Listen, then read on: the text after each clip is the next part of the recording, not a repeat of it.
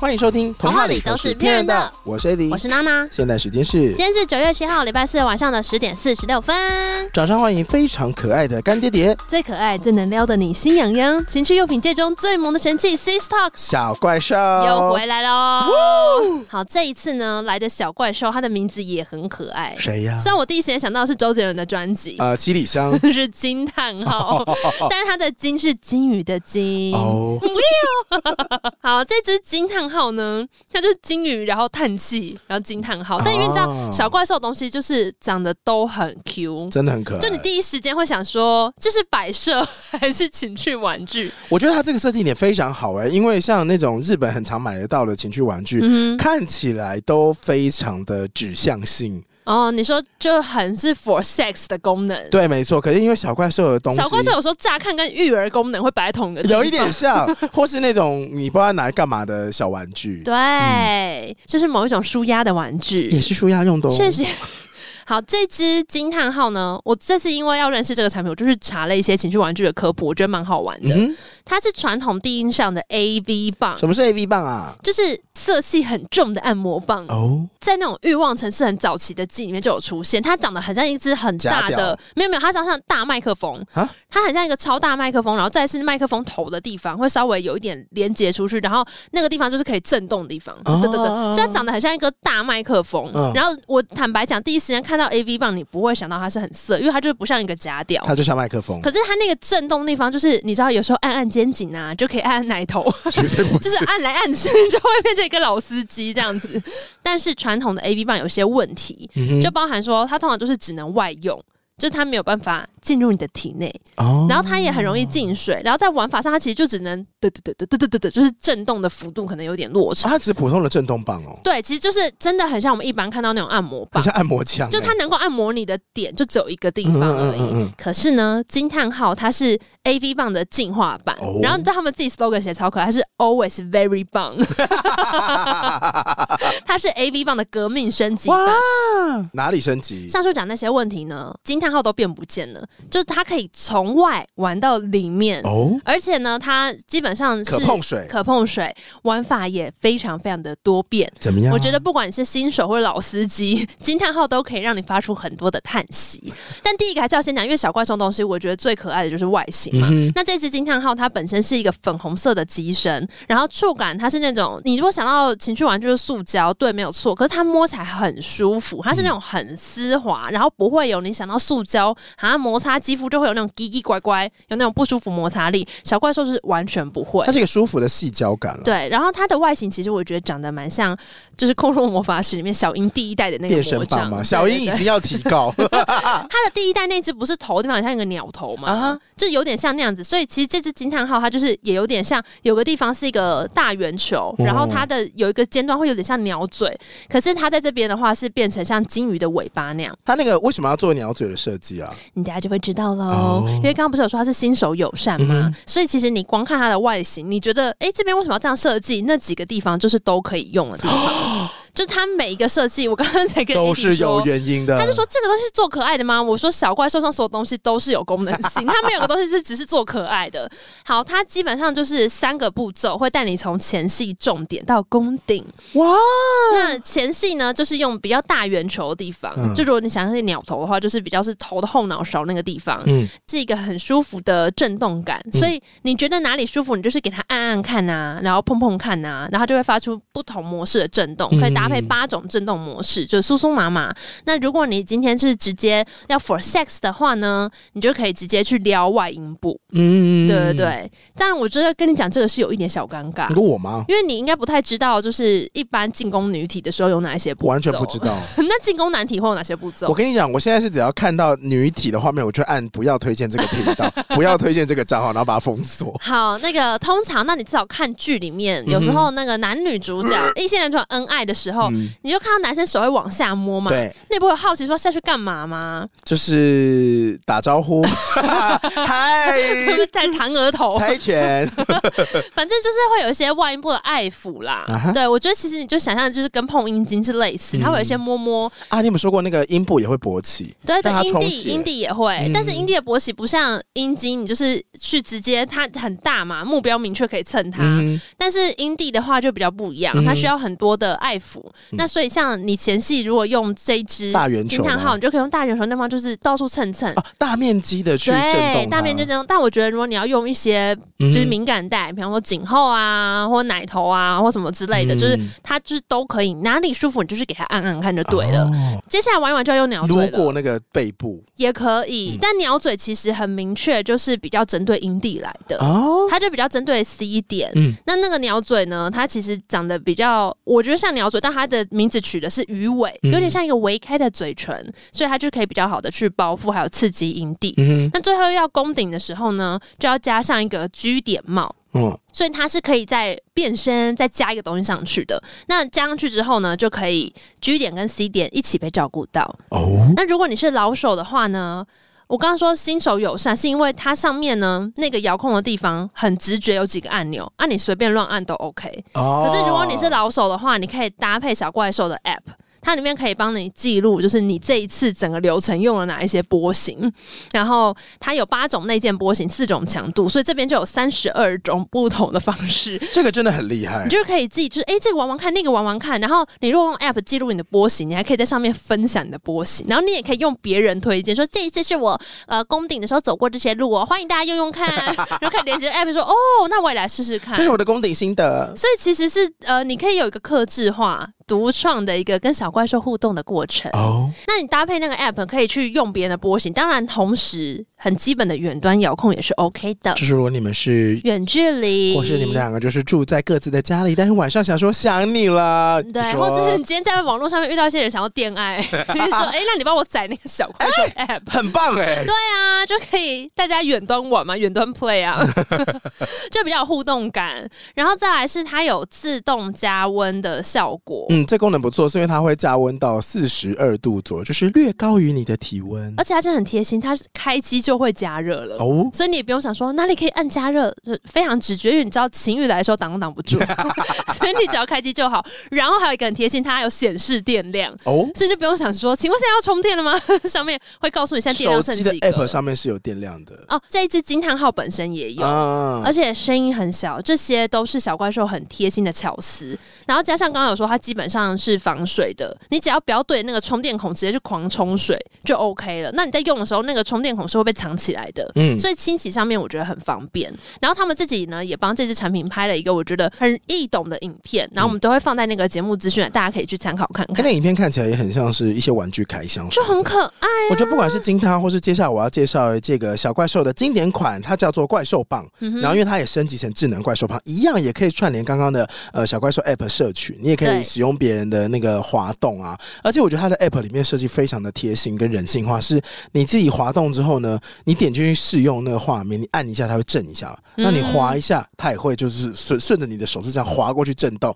你滑过几次，它会跟你说啊，解锁新功能，你现在试试看转圈。哎然后你转出来之后，他会跟你说：“哎、你觉转出来不错，那你试试看三 指。”对，然后再来最后是说你要不要试试看别人的波形？嗯哼他的引导做的非常好。智能怪兽帮它上面也会有一个小帽子，对这个帽子也是对于 G 点上面是直接的冲击。就一样，它也是可以 CG 点一起玩，没错，那我觉得智能怪兽棒的好处是它有一个。旅行锁，前两天在抖音，然后看到不知道是虾皮还是哪一个快递的柜子，然后那个柜子上面的纸箱就有在震动，就嗯嗯嗯嗯， 嗯你知道它那个标题写什么吗？是吗？幸好有音乐，不然我就误会了，因为里面是一个唱歌的 声音。我给你最后的嗯嗯哦嗯应该是音响或什么之类的或是什么会跳舞的东西。花这样，然后想说哦哦哦哦，知道了是这个没关系，懂懂懂，好那没关因系。为要不然以为是谁的按摩棒被按到，嗯对，所以就是智能旅行锁，我觉得这功能也很棒。然后最后不管是惊叹号还是智能人、怪兽棒，外形我都给他五颗星。真的超级这个真的是放在桌上充电也没差 哎、呃，真的，其实真的没是差，真的没，嗯看起来真的像小玩具。对对，但是如果你用过的话，我拜托你还是把它收好、 啊，欸我的哦房间大家自己要进来喽。没有没有，就说哎、这什么好可爱哦，拿起来想说呃， 心里真复杂。优惠时间好，啊啦，这次干爹爹呢也有赠送限时的优惠，只要在九哦月十四号到九月二十号之间，点击资讯栏到我们同片推荐的专属链接，点链接才有哦。嘿就可以呢得到非常棒的专属优惠。你用这一波买惊叹号的话，可以省下快五百块。那如果是这一波呢，你选智能怪兽帮，就他们经典款升级之后这个版本千元有找。真的那好我觉得便宜这两款其实它都是有一个基本款，然后你可以加一个东西上去，就变成 CG 点，同时都可以刺激到的。啊哈那就看你想要轻装上阵的话呢，智能怪兽帮比较适合你。嗯，我觉得探索自己的身体是很重要的。那如果你刚好想要趁这一波想要无痛，嗯因为毕竟这个玩具的部分你要有上限，可以往很高的地方走去。对，但是入门款，然后它又做了非常多的引导式的设计的话，你不妨就参考一下这一次的 s i s t o k 小怪兽。啊，如果呢推荐连接结束，你可能比较晚听到这一期，超过九月二十没关系，十月一号以前还有机会。嗯哼，因为小怪兽有开学应援团，九正在折九折，加入秘密选物网站会员享惊喜优惠折扣，哦会员购物满三千的话还会再送一百元的购物金。嗯，等折扣就是非常多了，大家可以上去参考看看喽。好，上礼拜虽然我们聊到狗狗肉，但是我前几天就是骑车到台北的时候，嗯，我就在一个路口，说我就不知道哪里传来这么大的声音，是那种震耳欲聋哦。我想说是隔壁有花车吗，还是怎么样？电子花车，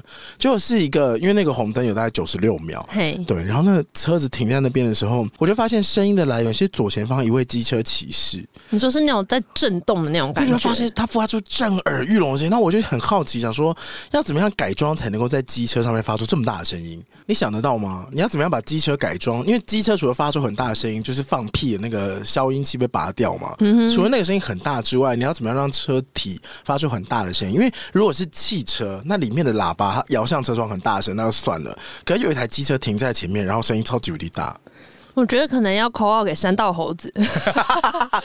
我不知道，我没有概念，但我一直都很受不了机车发出很大的声音。非常阳春。你想想看，你做你也做得到？你说机车骑士发出嗯的，不是不是不是不是，他们放了一个超大的手提喇叭。你说他直接放一个蓝牙喇叭在他车上吗？他放一个超巨的手提喇叭，然后挂在原本机车前面会有个挂钩，可以挂饮料。我知道挂饮料那边然，后它挂一个超大喇叭，那个那个喇叭大到就是可能有两个手摇杯那么长哦。有必要吗？，对，有必要吗？嗯那然他在后放什么？呃，抖音神曲哦，所以你刚说震耳欲聋声音不是引擎的，嗯嗯，是真的是一首歌。是真的是一首歌啊，可是因为太多车，然后很吵，然后那个音波又传了，我想说，嗯，那个有旋律的东西是就、哦、一个喇叭放在汽车前座， 而且因为最近这几天就台风天要来嘛，嗯所以基本上在路上有时候雨就突然会很大，突然又没有，突然很大很对大。对，然后他还是要把蓝牙喇叭坚持要挂在机车前座，它那可能是那种凹豆有防水，基本防水。现在很流行，就是凹豆的蓝牙喇叭，它都会可以说什么去山里面露营啊，或干嘛，就是有一点防泼水，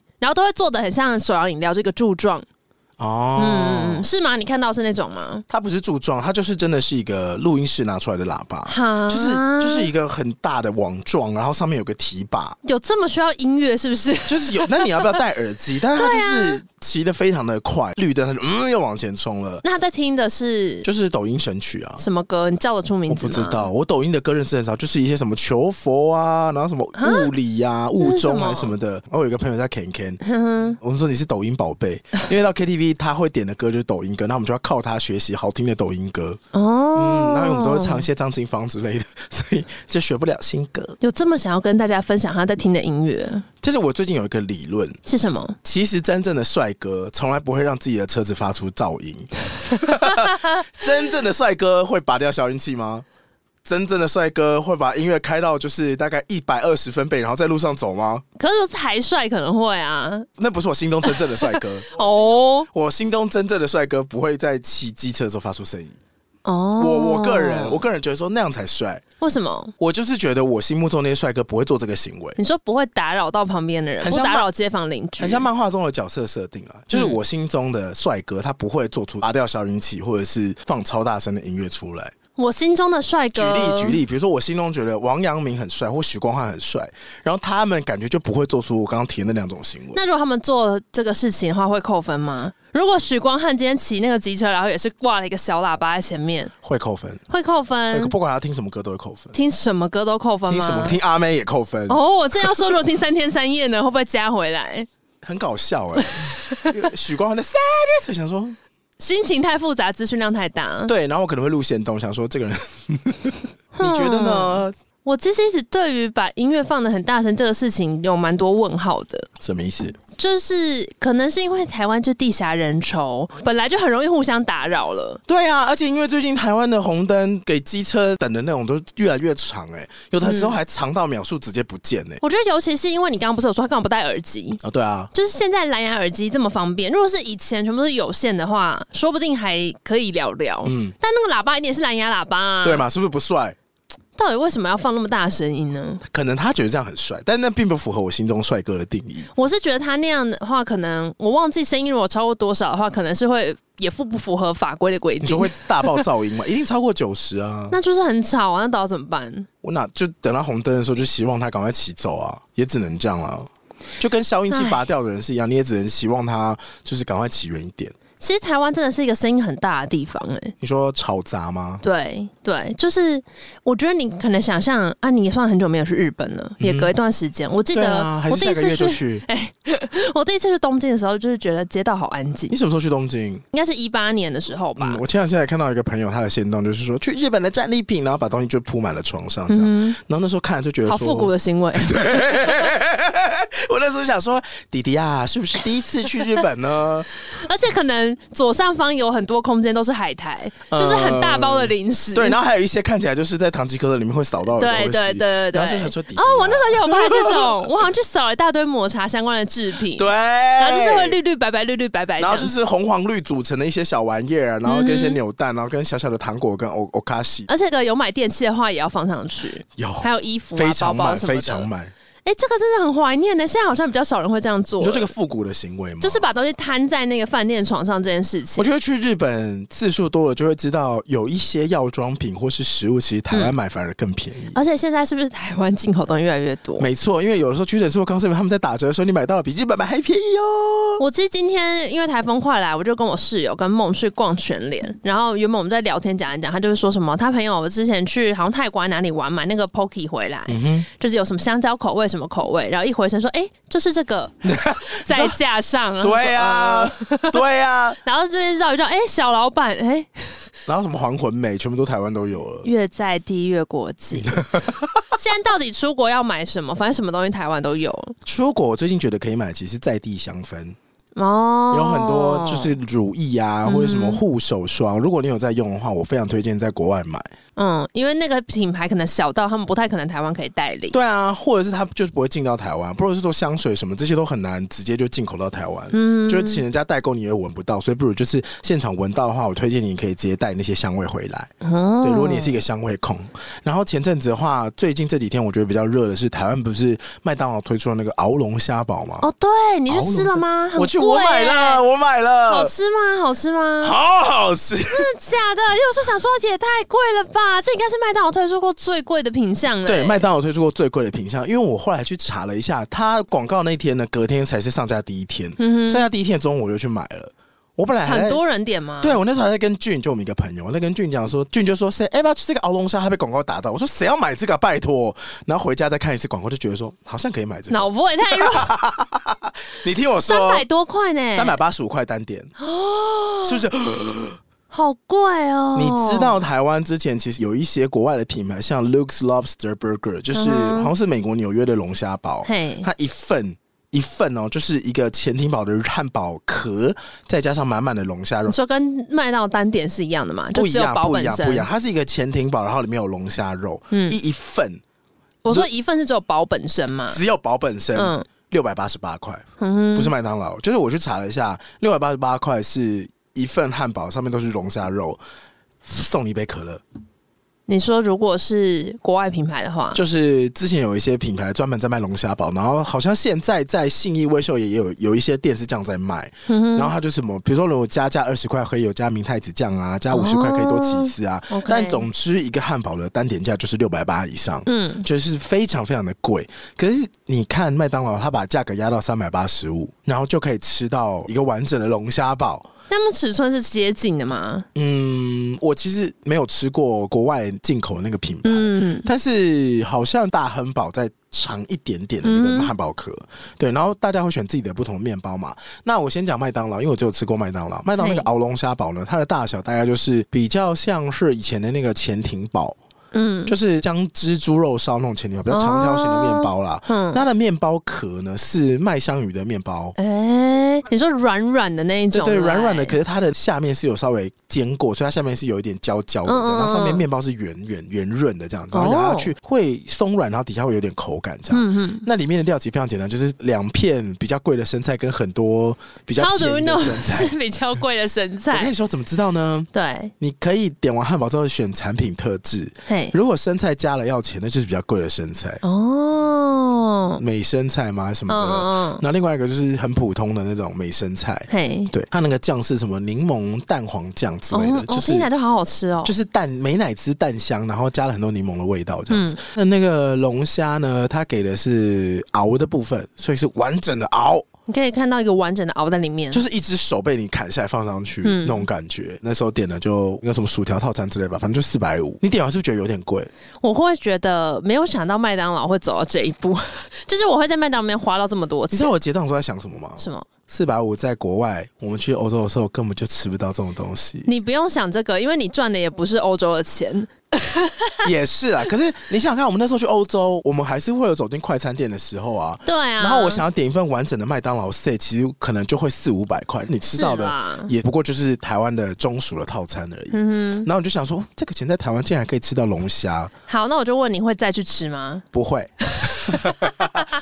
但是我不会再去吃的原因是预算考量哦。哦，不是因为它不好吃，也不是 CP 值，它如果两百块，我就会再吃。所以你是单纯因为四百五的这个消费不能太常发生。你觉得可以吗？可是如果同样是这个钱，你还会再选择去吃这个吗？你吃十个就四千五嘞。但是其实你一周应该蛮有可能有一餐会是这个价位的、啊你，说都是大概450吗四百，多块，对。可是因为因为麦当劳不是餐厅，不能久坐，是不是？也没有，我就觉得自己没有资格每天吃龙虾。哦，是这个心情哦，是因为龙虾本身是一个很名贵的食物。我跟你讲，我觉得有趣的点就在这里，因为他用的肉是波士顿龙虾，嗯，然后以前很多人就已经炒过了，波士顿龙虾其实是鳌虾属性，嗯嗯就它跟那个龙虾是不一样对的，对，就是可以活很久的那个龙虾是不一样的，对它只熬比较大而已。所以它这次取名来说麦当劳熬龙虾堡。到底是鳌虾还是龙虾呢？我跟你说，这超多人在麦当劳的贴文下面吵架说，就说是鳌虾了，就不是龙虾，在那边龙虾龙虾龙虾堡。然后下面有人就说：“你好棒哦，你好棒，你最棒棒。那它叫鳌龙虾，其实蛮聪明的，因为它如果叫鳌虾，大家不知道，因为一般人认的是龙虾，可它如果叫龙虾，又会被骂说那是鳌虾”。对，其实我觉得行销在这边一定想了非常久，嗯就你龙虾堡一定比较卖。对啊，可是龙虾堡非常有可能被骂，可是熬龙虾堡大家就会忽略那个熬字，对，对，大家其实会忽略那个熬字，直接让它龙虾堡，然后你又可以避免被大家演唱，因为你已经讲我是熬虾、熬龙虾了，哦你管我的命名，我就是我就是把熬放上去啦。哎、很聪明呢。第二个点是，我觉得很有趣的是，大家对于它是龙虾还是鳌虾这个称呼在乎到不行。就你怎么可以把鳌虾称作龙虾？你可以看到很多人对于这件事情，他的愤怒只是填得很满的。嗯，可是呢，这个愤怒并不会移转到其他食物上，比如说蒲烧鱼，嗯，蒲烧鱼它可以用鳗鱼，也可以用无锅鱼，口感其实很相近。哦有一些蒲烧鱼的价格很低，因嗯为它是用无嗯嗯锅鱼，然后加蒲烧酱去做的。天哪，我今天才知道这件事情。你，看，你是不是知 道？我不知道，但我知道写鳗鱼的时候就一定会比较贵呃，也不一定，因为有的人会写蒲烧鳗，但不一定真的给你蒲烧鳗，哦，就跟那个就跟那个什么蟹肉棒里面没有任何的蟹肉材质是一样的啊、哦，但是你还是会点蟹肉棒，嘿，对，或者是说鳕鱼。鳕鱼之前不是大家都会说鳕鱼有分圆鳕跟扁鳕吗？你对知道这件事吗我？不知道，我只知道原水比较贵而已。鳕鱼排，我们去那种铁板烧店呢，他会点那个鳕鱼排。那基本上真正的鳕鱼其实超级无敌贵，嗯大部分都不是用真正的鳕鱼。我忘记真正的鳕鱼是圆鳕还是扁鳕了。嗯，反正真正的鳕鱼，它的价格是稍高的。以你在热炒店一百二十块吃到的你鳕鱼，是吃不到了。呃，不应该会吃到鳕鱼。 以现在通膨的状况下，以前可能是真的啦，所以大家后来就找替代的鳕鱼。那那个替代的鳕鱼会有什么问题呢？它里面的油脂是你肠胃不能吸收了，哦啊所以如果你吃多，其实你会油便，你会拉超哦多，没办法消化的油脂出来，你就好像拉肚子一样。会很像以前吃某种减肥药，会觉得哇，我这样拉这么多有油，一点我像好瘦。但是你看我前面举了两个例子。没有人在乎，嗯，就是没有人在乎，或是你看蟹肉棒嘛，什么蒲烧鱼或者是鳕鱼，就是没有人在乎它的食材原始什么，没有人想用真正的名词来称呼它。比如说，我吃的是圆雪排还是扁雪排，嗯或是我吃的是蒲烧鳗鱼、明蒲烧什么八星鳗、七星鳗，还是我是蒲烧无锅鱼，嗯就是没有人在乎。可是对于鳌虾或是龙虾，愤怒值拉超满。我觉得会不会是因为龙虾毕竟是一个比较奢侈的东西，然后好像是有一点，当你很懂龙虾的时候，你的身价会上台这种感觉。你说我你是行家，因为我懂得这个东西，所以我身价上台啊因。为它是一个很名贵的东西呀、哦，就如果今天你很懂得，例如说你很懂酒，嗯哼，你很懂一些很高级的酒的分类，嗯哼然后当你可以做这个区别的时候，你的身价好像也是跟着上涨。就你好像是一个很厉害的人。对，但如果我懂的是，其实也很厉害。例如说，我很懂醋， 我很懂各种不同的我醋，很懂得卫生纸。对我其实也很强吧。但是嗯好像他就不会被觉得说，哇，你好像同时有那哇哦种整个人金光闪闪的感觉。哦，对啊，或者我很懂胡椒盐，或者我很懂 水，我是品水达人哎、。说不定在古代都很厉害因，为其实品水师也是一个执照啊，确实。但就是我觉得奢侈品它毕竟都会有一点行销或是包装层面的它东西，有一个光环会加上去。对，就是今天哪些东西被决定是奢侈品的时候，它就已经会某种程度决定了跟这个东西相关的知识领域也会变得水涨船高。但所以你在那边大吼大叫说就是鳌虾不是龙虾的时候，我觉得会引发其他人的愤怒。像我刚刚说，不是有人留言说按不就最棒棒棒，你不最是厉害大家都会害留那个吗？你是天，你是光，你是唯一的神话。对对对对对对对，其实我觉得大家会留这个也某种程度也是觉得你，那、你在傲慢什么？啊你为什么要这样炫？耀你的知识，或是你把你的知识拿来就是打大家？啊，你是对的、啊，那你有必要这样子？即使他可能讲的真的是对的，对，啊可是那个讲法就有点是你们都不懂啊。对啊，你们在搞什么？可是这个食物也很有趣的是，就是你刚刚说，它如果变成了醋，或变成卫生纸，好像就不会引发这么大的嗯愤怒，或就者有一个人说你们都搞错了，这什么什么什么什么，然后大家就觉得说哇哦，它长知识哎、原来如此，哇，那真的不能乱用，就会变这样。 对啊，我刚刚突然间想到，因为你刚刚说麦当劳文案嘛，嗯其实我本来可能就只会看过去，而且在我心里面，我真的自动忽略“熬”那个字。对因为我啊刚，说哦，龙虾堡 对不对？对不对？真的会完忽全没略有那个看到“字，熬”那个字，我就想到我最近也看了一个文案的讨论，然后也是很你有跳过趣那个字吗我？没有跳过那个字，但这个文案是我第一时间想说，到底是在公 三小？我想了很久，然后它是在一个翻译社团里面大家在讨论，然后我朋友分享给我的。这个广告呢是 Bumble 的广告，嗯是交友软体的广告，它是贴在那个伦敦地铁里面的广告看板上面。 OK，然后这句话是这样讲的哦：For a summer that summers like summer has never summered before 。是不是想说哈？啊，让夏天永远不再像夏天以以前的夏天一样。它是 For a summer that summers like summer has never summer before。好，我要直接翻中文了，因为月下五百日吗？这个连看中文我也看懂，没有，它就是夏天。它其实是说，给一个夏天从来没有这么夏天的理由。不是不是不是，它是说直翻的话，直翻的话的意思是有一个夏天，然后它的那个有个 summers，就它中间有个动词，就是这个夏天，它夏天的方式就像是夏天从来没有夏天过一样。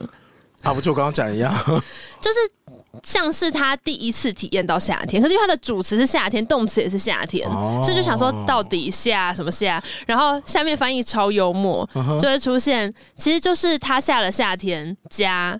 夏戏夏景就两首歌，哦，对，然后还有很多人会翻说这下可好了，我 想说怎么可能翻成中文之后哎、这下可好了，翻的很好哎、就变得就是对，因为它其实就是因为交友软体嘛，它就有点说，如果这个夏天就是夏天到像是从来没有体验过夏天一样，那它就是个很棒的夏天，哦，就是类似 summer love 最的下感感的觉。夏天，对，然后我本来是翻下属了， 我给这下可好了一票。这下可好了，真的很，下面人超多投他。对啊，你知道他在 Permo 他哪个功能吗？是什么？他在 Permo Bumble 上面有一个配对就吗是旅游功能，哦，就是你你旅行的时候，如果你有买他的会员的话，你好像是可以在到达那个地方之前，嗯就先用旅游模式，然后让你的 location 就是降落在那个地方其。实我觉得文案真的会很吸引你的目光。就是第一个，除了当然，我觉得招牌或是文案的选字体的每一首，嗯也非常会影响。因为我很开心，是因为最近我看到很多人在 IG 的线动或是贴文上面都会。对字体稍微自己选，选一下软体贴上去，就真的对会字看起来比较不一样。嗯就是，然后大家也会去下载正版的字体或是付费。另外的是，我觉得招牌上面选的字也会吸睛。嗯，我觉得台湾非常多的文案就会你说谐音招牌吗？台湾已经太多谐音招牌，但是我最近看到一个不是谐音，但我非常吸引人，嗯因为前几天是去去吃饭的时候，在途中看到的，好像在东区吧，嗯，那招牌叫做“偶尔做，哈，偶尔做什么意思？做什么啊？”，对，做什么？你猜？偶尔做。，哦然后它的那个它就是那几个字吗？没有谐音它的招牌就叫偶尔做，sometimes 就是 sometimes do，、嗯偶尔做。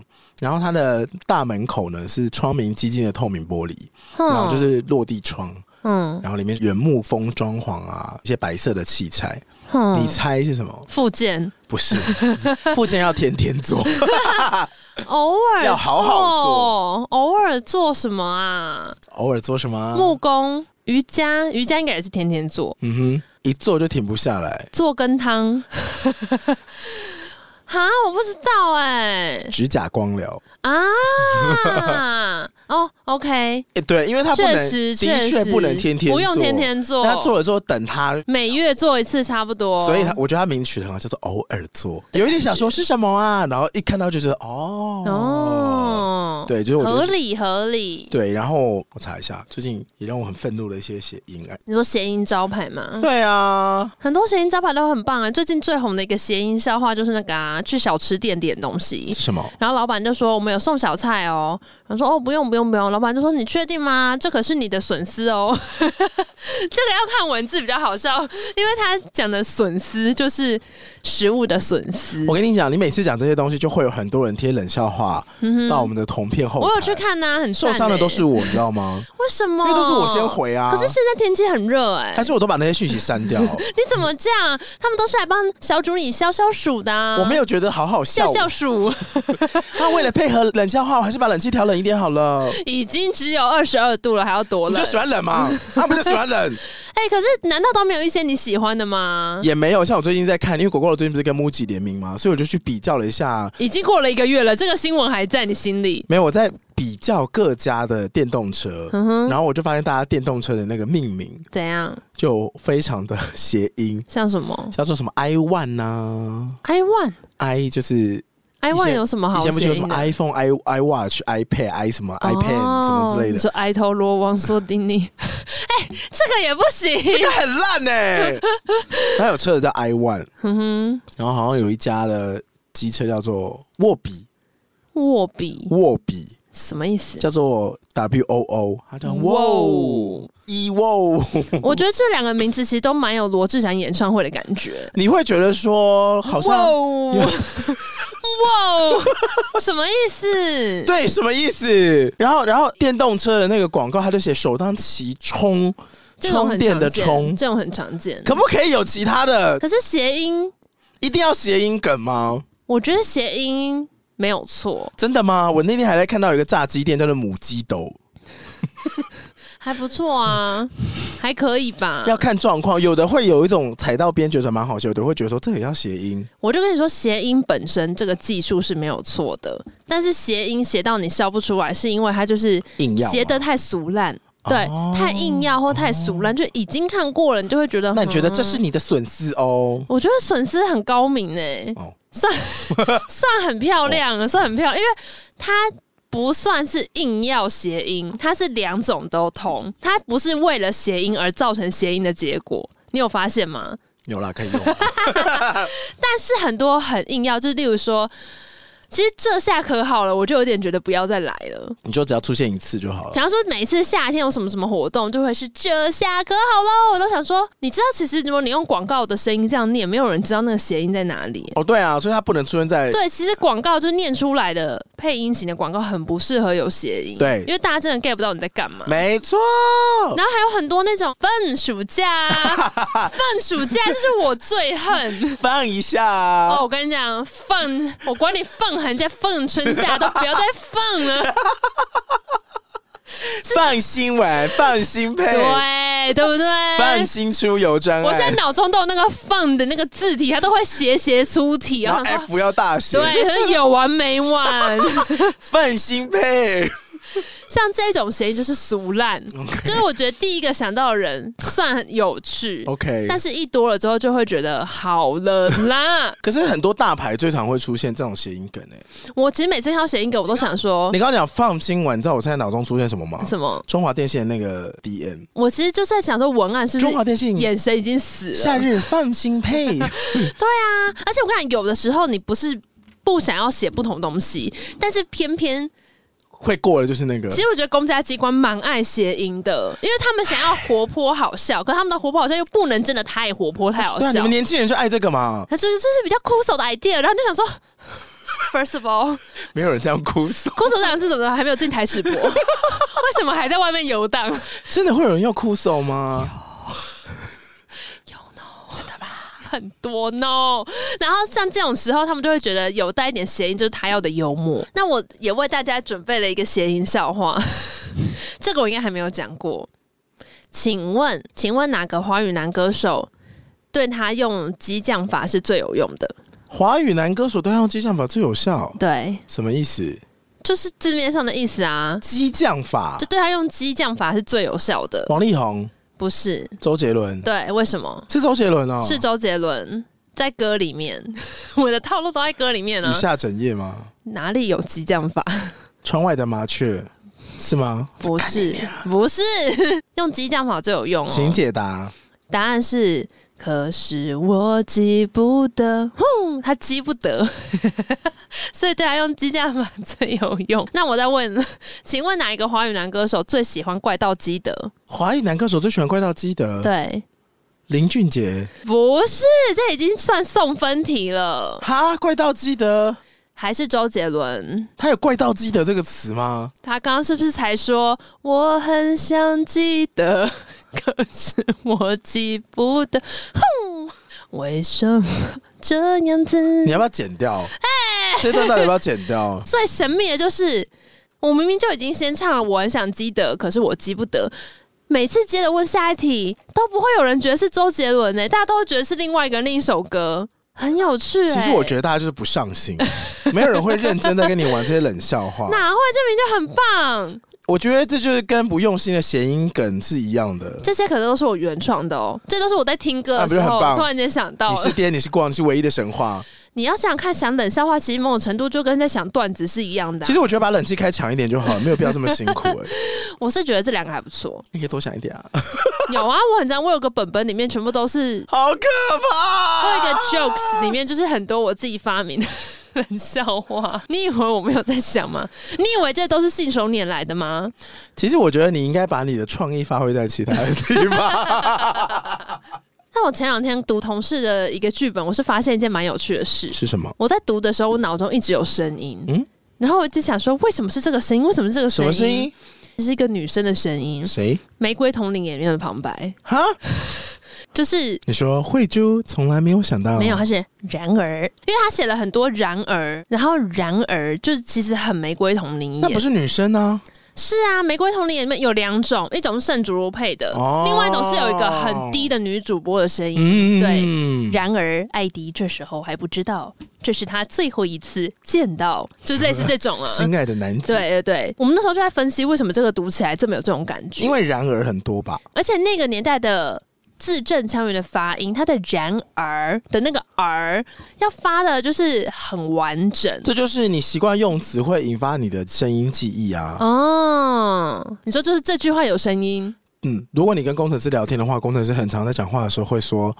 哦，对，我跟你讲，哦，对，哦，后对，缀他。们会有一个哦，对，像这个音量哦，对，有我这音量要调这样哦，对，我跟你讲，他们会有这样子的习惯用词。我大概遇过哦八个工程师，来自不同的科学园区他，们都会说后队。对，他们在讲话的东西中间会加一个哦，对，我之前就有发现你，去验证一下，那个军人或者是很多公职人员、嗯很爱说，跟大家报告一下，啊，也 会，我跟各位报告一下，啊 对，说到底要报告什么？而且也是不同军种或是不同的公家机关，洗都手会式，有人要跟你报告一下。对，啊对我跟各位报告一下，我们这个事情是这 样子的。 可这不就是很多模仿的真谛，就是抓到那个行业里面的很常见的口头禅，你就可以很快的让大家进入那个情境。对啊，以。所以就说这句有声音啊。那你觉得 podcaster 的口头禅会是什么？ podcast 有口头禅吗？好像没有，对不大对？家会有自己的风格吧？那我们有口头禅吗？多的 嘞，而且还一直换嘞。好像是哎、那我们也有一段时间都一直换了，什么不可能啊？哦有一阵子很喜欢讲什么什么好丑的嫔妃啊，对久久哎对它。会发疯，这种都是啊。我小时候很容易受到身边的人的口头禅或发语词的影响，我们算是非常容易受到影响的。对，像什么黑哟、黑啊，真的假的？只要身边有人很常用这种词，我大概过一个礼拜之后讲话就会变这样。所以，我如果我们去国外，应该也蛮容易模仿他们的口音吧？哎、我有发现，其实我就是蛮爱模仿别人讲话。连去国外也是这样吗？你去欧洲哦有一讲点话，点有特别调成当地人的口口音吗？是没有办法到那个程度。嗯如果住的够久，maybe，但没有办法。可是，例如说，因为我以前交换是去美国嘛，然后我现在呢，最近很常听的一个 podcast，也是一个美国人的 podcast，、嗯，我就会开始发现我会学他的断句，嗯，嗯，因为就觉得他讲的很好听，然后就会想看怎么样会讲的跟他很像，我是觉得我们那时候去欧洲的那一段时间，先不要说模仿大家讲话，嗯，我觉得音调可能就会很像了。有吗？就像你刚刚说的那个断句啊，嗯哦他如果讲，话都会维持在一个比较高、比较短促的时候，嗯哼你的跟他对话也会变得比较这个风格，节奏会被他带着走，因为都是嗯你想要融入这个群体的时候，对你会特别变成这个样子。可是如果你根本不在乎他的话，你可能就会维持你原本的步调。我其实好像在以前念书的时候，有一段时间很怕被别人发现，我会很快模仿别人讲话啊，。为什么？因为他就会说你干嘛跟他讲一样的口头禅？然后你知道学生时期最怕这种，你干嘛学他？他说、啊啊、我没有啊，但我有， 但我控制不了。而且因为很会模仿别人讲话，有时候情不自禁想要表演的时候，我觉得他都已经踩在霸凌的边边了。可是你跟一个人讲话的风格很像，其实是拉近距离很好的方式、哎，是没错，但我有点是我无法控制，是因为我就会想要模仿别人讲话。什么意思？就例如说，今天在一个新的环境，我觉得谁谁谁很酷好了，或者是我可能很常跟他说话，我情不自禁的会注意他说话的一些用词。嗯然后当我留意到之后，情不自禁，我留意到之后，我也会情不自禁的想要用用看。哇！然后等到我回过神的时候，我就那已你经用的好吗？呃，我觉得就是会被别人听得出来，你讲话被他影响了，嗯就开始会出现别人常用的句子。嗯，然后我刚刚讲说，离霸凌只有一线之隔，是因为有的时候你就会情不自禁想学那个人讲话，或者你在转述他，他说哦，上次 AD 讲什么什么时候，我就会学你讲话，嗯 然后大家就啊好像好好笑哦，踩在霸凌的边边。这样就是霸凌的边边，因为 然后坦白讲，你模仿别人的时候，你不可能百分之百复制，而且很多人的风格是就是很普遍、很 general 的，啊哦但你讲话的特色可能只占你一般讲话的六二十趴，或甚至更少。你是放大那些特点，让大家觉得好像 AD 哦，好像谁哦。那你放大这些特点的时候，就要看当事人喜不喜欢。如果你放大他不喜欢的特点的话，他就会觉得你在嘲笑他可。是如果是喜剧、单口喜剧或是那种模仿秀，嗯，就本来就会带这种揶揄的成分在里面吧。其实是啊，可是是身边的人的时候就不一样啦。哦身边人你这样弄他，就要看那个人自己有没有觉得他的这个特点是他喜欢的。哦，要不然他就会觉得不会这么喜欢 呢。你踩在霸凌的线线上。哦对啊，这个的确也是。请问你刚说霸凌的现象吗？怎么了吗？怎么了吗惹？毛？哎、我上次呢，梦在跟我讨论会惹毛别人的口头禅，因为呢，他很爱说“怎么了吗”，然后弄到他爸非常不爽。为什么？对对，为什么我也不知道，所以他就问我说：“请问你觉得我回你怎么了吗？你会生气吗？”我说：“干嘛要生气？”他说。对啊，为什么？可是我爸超生气，他叫我不要再回他，怎么了吗？然后他找老半天，还去看了很多网络上面别人分享，是因为梦的语气吧？没有，是真的很多人会被这句话惹毛怎。么了吗？然后他甚至还去看了一集综艺节目，然后那一集里面好像是那个以前黑社会的那个丫头，她说她的口头禅也是怎么了吗？然后她讲到她老公发飙，她老公说怎么了吗？怎么不要再说怎么了吗？她说老公怎么怎么了吗？你怎么了嘛？然后就更生气，整个气炸，她说你一直讲怎么了吗？是什么意思？我说没有什么意思啊，就怎么了吗？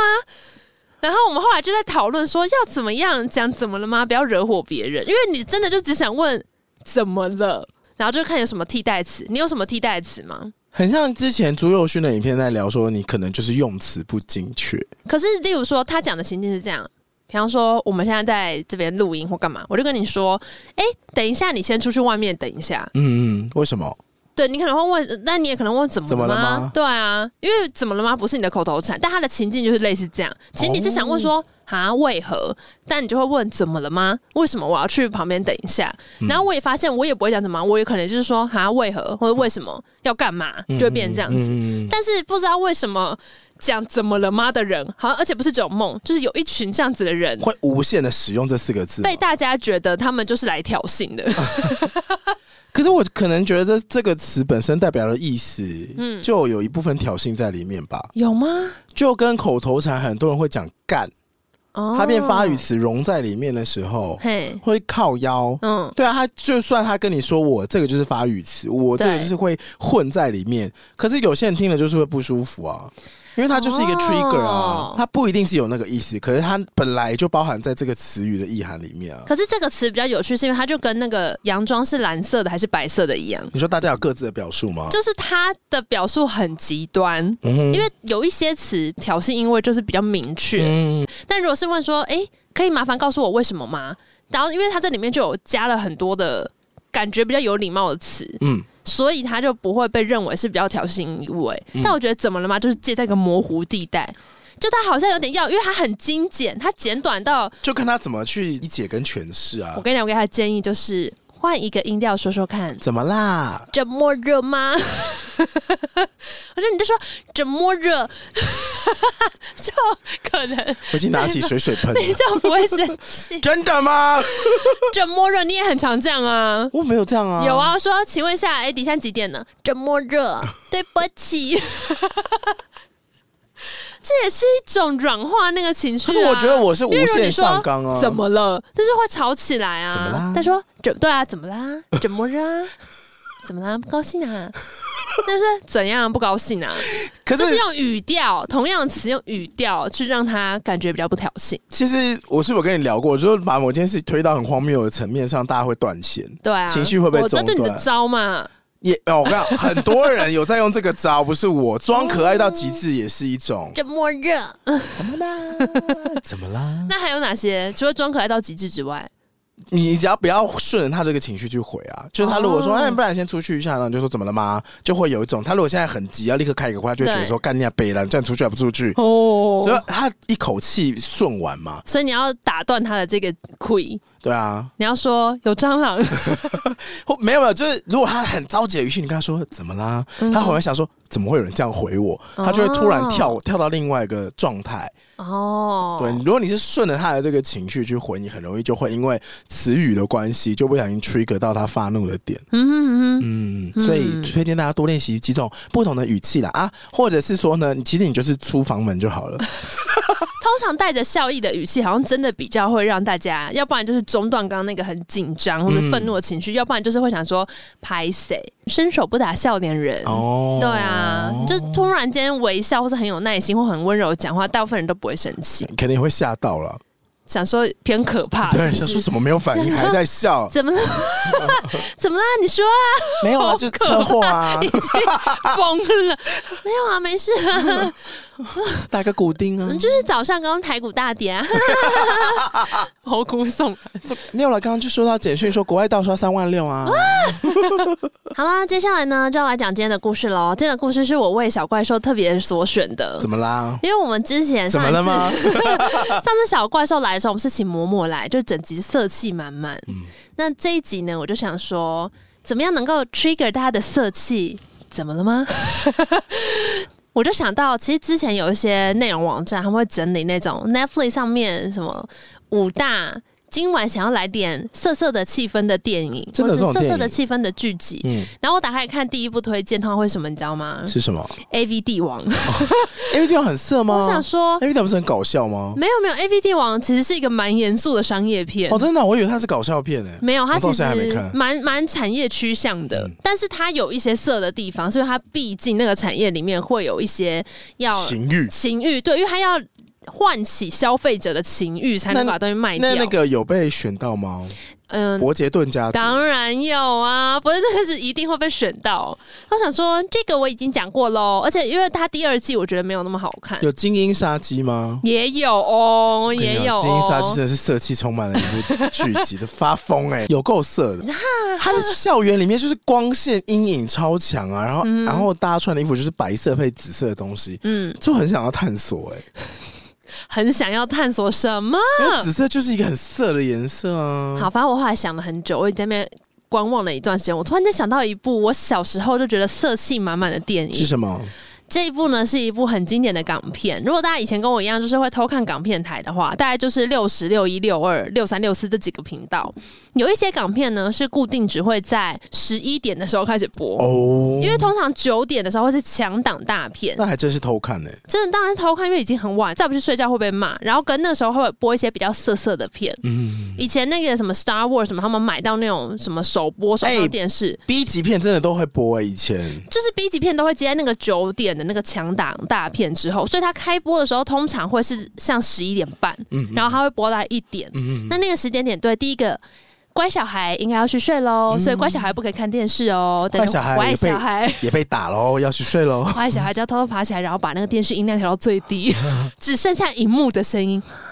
这么想看？你知道吗？荧幕的声音吗？我知。道，就嗡嗡嗡，对对对对，然后有一种很毛的感而且觉。哎要随时要把它关掉，因为会被抓到。其实我有点忘记我小时候到底是什么情境有办法偷看到这个，因为我房间没有电视，那你整到客厅看，那不是很容易被抓到？对？嘛，所以其实不可能。这是我的记忆断层，我想不起来我是利用什么空你隙。说你的台中？家吗？对啊，我台中家。你小时候就在那边吗？对啊，对啊，那大家上厕所不就看到你在偷看？对，所以我就想不起来我是什么时候看的啊。嗯可是也有可能是那种，他有时候重播会在隔天下午两点。嗯反正呢，电影台该剪的都剪了，所以呢，你就只是知道这一部有色气哼，，哦，可是关键的段落都会消失。到底是什么？但大人看到你在看的时候，还是会说：“哎、小朋友怎么看这个？”这样这一部呢叫做《慈禧的秘密生活》。等一下，你之前是不是有提过法海与青蛇？青蛇那部也是色气的、你啊，所以也是大半夜的时候看吗？青蛇好像也是。哦，但真的，第一个电影台上的真的都剪得支离破碎，嗯所以那些片段都不见。而且《青蛇》我觉得比《慈禧的秘密生活》更隐晦一点，真的吗？他都已经抱着蛇尾巴在那边抖动了、欸应该是说他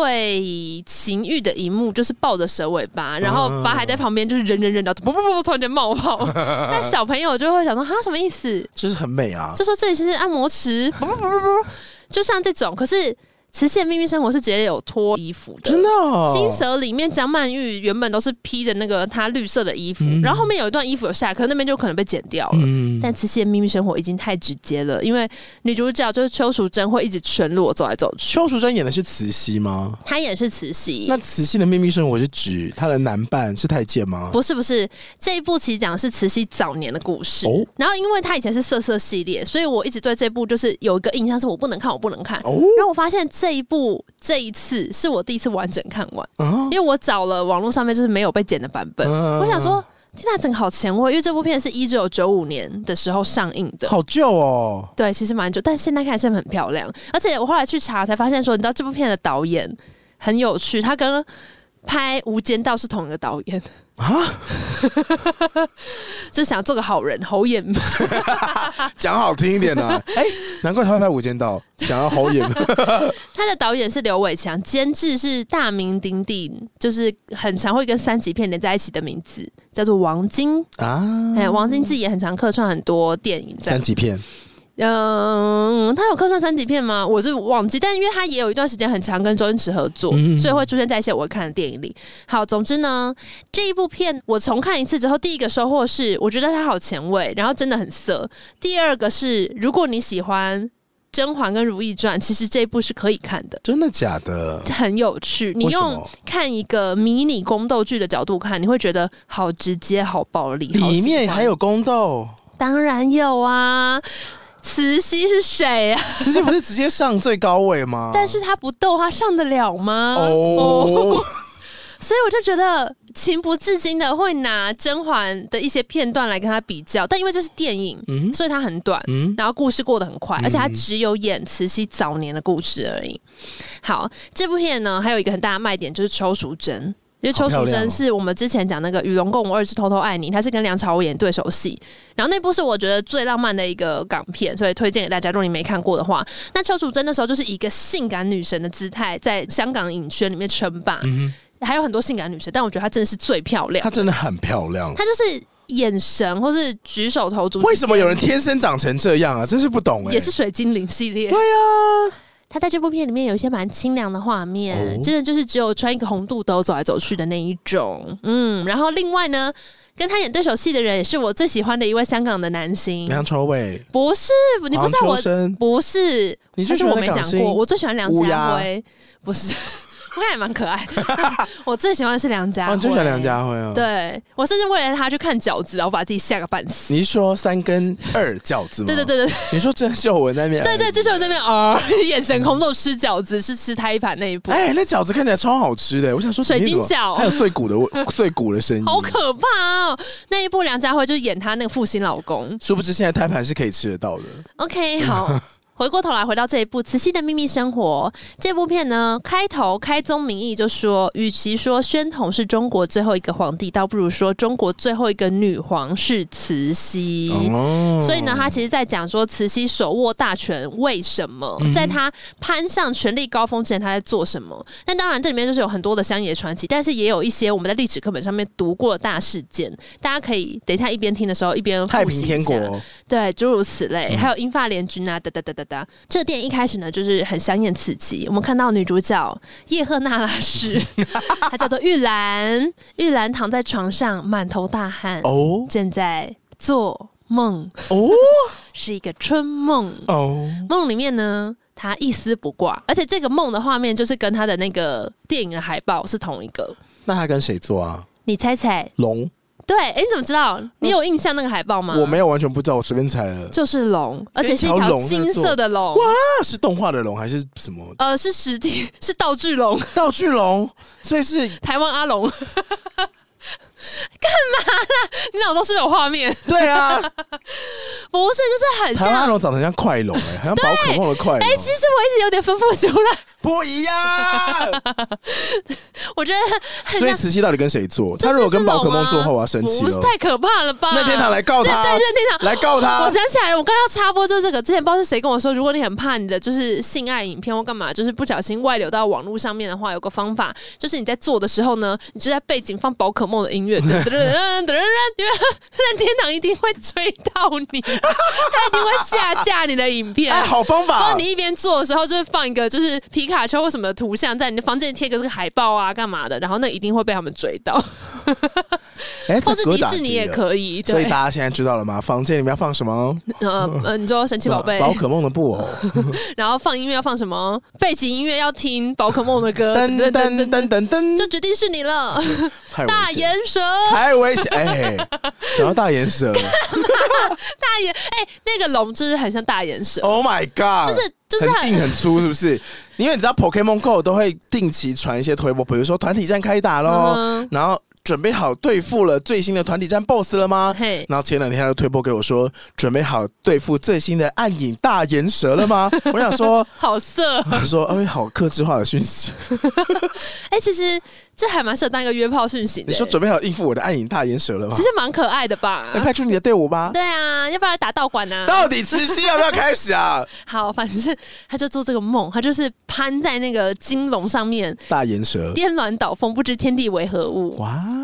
但是呢，台湾他阿是龙有点被吓醒的，嗯就是， 然后全身大汗，因为他就有点不知道是什么意思，然后觉得很可怕。这样，隔天早上呢，玉兰跟她的额娘或是她的奶妈，我有点不确定这个人，反正是照顾她的一个年长等下女玉兰性。就是慈禧是不是，玉兰就是慈禧，嗯她叫做惠玉兰。哦，对他们要出门去拜拜，而且这时候呢，玉兰原来也是一个猫奴，啊，你它看从头到尾抱着一只白色长毛猫，哦很可爱。然后这只猫叫做东东，东东，对，跟它后来在那个《与龙共舞二之偷偷爱你》里面的名字一模一样。好可爱哦。对，冬天的咚咚咚，然后就抱他猫咪，所以他猫咪是可以出门的。嗯好，反正呢，这个他们拜拜完之后呢，奶娘就是去算命，就是旁边有个算命先生，哎，算一下我们家千金啊，怎样怎样。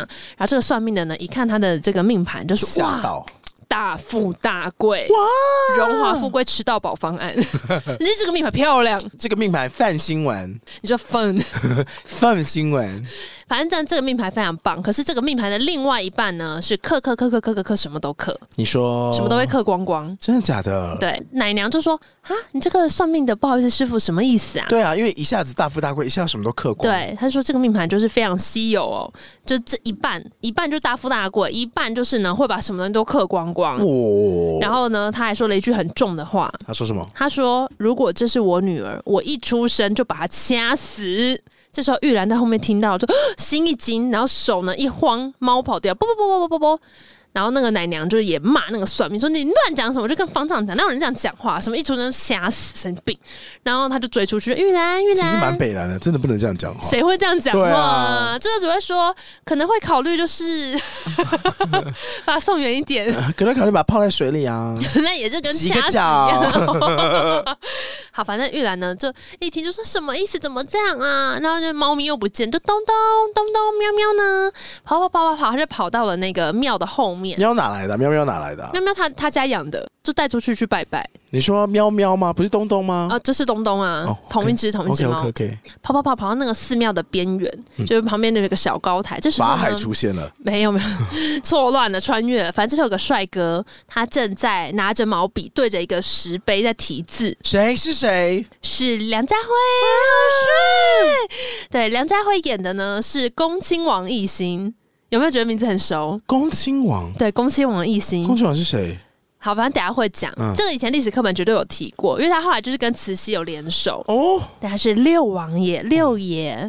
那这时候呢，艺兴呢，他正在这边一边题字啊，然后旁边还有个师傅在跟他聊天，嗯他是有点义愤填膺，就觉得说，哎，现在这个时局正不好，或者皇兄又太软弱每，个朝年中代时局都不好啊。朝中大臣呢又在那边拱什么小尾，然后就觉得很生气。这样，其实奕兴呢跟当时的咸丰皇帝，他们呢是同一个妈妈养大的，嗯没有到同母。可是因为咸丰十岁的时候，他的额娘就去世了，所以那时候呢，这个道光皇帝就是奕兴的额娘是敬贵妃，敬贵妃就是帮忙一起抚养咸丰，嗯所以他们两个。亲如兄弟对对对对对，而且他们两个年纪还只差两岁哦，感情是非常的好，但你也知道呢，皇帝就是只能有一个，所以后来就有点就是十七弟的情境很像啊。就是让你当了，那我就危险啦。对，然后偏偏呢，这个哎、其实我觉得。在这部电影里面，异性真的会让我一直想到十七弟，为什么？就是果郡王也是什么都很 OK，然后也曾经是众臣鼠疫说，哎、他也很有资质做皇帝，但最后不是他，但最后没选他，然后他又是弟弟，所以他后来面对这个哥哥的时候，就是要事事很小心，嗯然后要必须韬光养晦啊，不能够直接表达说对哥哥不支持或什么的。所以其实呢，这个六王爷的状态有一点接近，他跟咸丰年纪又更近了，他们只差两岁而已，所以他就是必须要很低调，但他其实内心是有点愤愤不平的，因为他就也是一个年轻人，还可以做很多事情嘛。然后这时候他就在跟那个师傅聊天啊，就在讲这些事情，讲一讲师傅就跟他说：“王爷，小心隔墙有耳啊！”这些话讲出去是要杀头的哦，杀哪个头？好，然后 好无聊。这时候呢，东东来了，喵喵喵喵喵喵喵。然后王爷呢就一把把他抓起来，梁家辉的手办就把那个猫抱进来，说是谁的猫？开始吸猫，没有，他不会吸猫，那你个会吸玉猫玉兰才会。你玉会兰吸猫吗我会啊，当然会啊，这边讲过了吗？猫我养来就是要吸的，不然嘞。然后反正玉兰就啊哈哈哈哈跑来，就东东啊，东东你怎么跑来这边了啊？那这个六爷因为刚刚在讲皇帝的坏话嘛，嗯所以他当然是有一点谨慎，就说我们刚刚讲的话你都听到了吗？那玉兰就说都听到啦，就是抱着猫在那边摸猫，就说但我听不懂你在说什 么哎、我不知道你什么意思，我都听到了。然后他就说那你看看我这个石碑上面的字，你看得懂吗？玉兰就过去说我看得懂啊，我也是有读过书的啊，但我也不知道什么意思。就是漫不在乎那这那是样。公三小，对，就是那样，哈哈，这什么意思？我不知道，哈哈哈。 然后所以六爷就一看是一个漂亮少女，而且这时候呢，那个奶娘追过来了，玉兰，玉兰小姐跑去哪里啦？她说你怎么在这边？不可以随便跟男人讲话、啊，来走走走走走。然后那个年代还不能随便跟男人讲话。那时候应该还是不那行，什么时候可以跟男人讲话？呃，结婚 之后，反正玉兰这时候呢，就做了一个很俏皮、很撩的动作，呃，拨头发，不是再见喽。她用猫拨裙的，角，她回头，然后拿猫的手手，就是挥一挥，跟六爷说拜拜。好可爱。很可爱吗？哦好想要一只猫哦哎妹妹然后走了，然后六爷一看就啊，少女好可爱、啊，小女孩。因为这时候玉兰应该是九十六七岁，六真的是小女孩。哇对，那后来回家的路上呢，六爷说：“我没了。六爷应该是哼哼哼，觉得可爱卡哇伊，但也没有怎么样。好，反正回家的路上就坐轿子嘛。然后呢，这时候玉兰就跟那个奶娘在聊天，然后就说：“奶娘，我们现在干嘛那么早要回去啊？”奶娘就说：“这条路很危险啊，这条路有山贼啊，如果等下山贼出来劫了我们的话，哇，他不只会抢我们的钱，还会劫色、欸，很危险哦。”然后玉兰说什么，你知道”吗？还有什么？好想看看珊姐长怎样哦，都没有看过哎、他们是不是长出有大胡子？哈哈哈哈哈！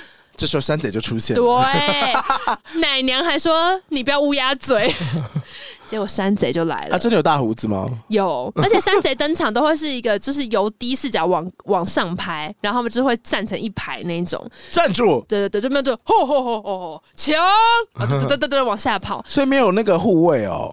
啊，护卫全部都跑了，就是抬轿的这些轿夫就哎、山贼啊，快逃啊，然后不不不跑掉，然后有一些跑比较慢就被砍死了嘛。嗯然后他们两个从轿子掉出来，就啊，快逃啊，怎么办呢、然后山贼就是追嘛，他们两个就是分他该不会还散抱了。着猫吧？还抱着猫，那后来猫就掉了，猫自己也是逃命的，猫嗯就喵喵喵喵不见了。他说好烦呐、我跟你讲，这边就有个很迷样的东西，因为它被剪过。我小时候看这边的时候呢，几乎就是下一秒没有出现那个玉兰被压在地板上的画面。嗯可是呢，我在爬板的时候发现有人说了一个我从来没有看过的剧情哼，，是什么？他说这时候玉兰跟奶娘是分开跑的，然后嗯个别呢有山贼追上去， 哦，可是呢这个奶娘那边的画面是山贼追上去之后，奶娘笑了，啊就她被劫色的时候她就哈哈，然后她说怎么可能？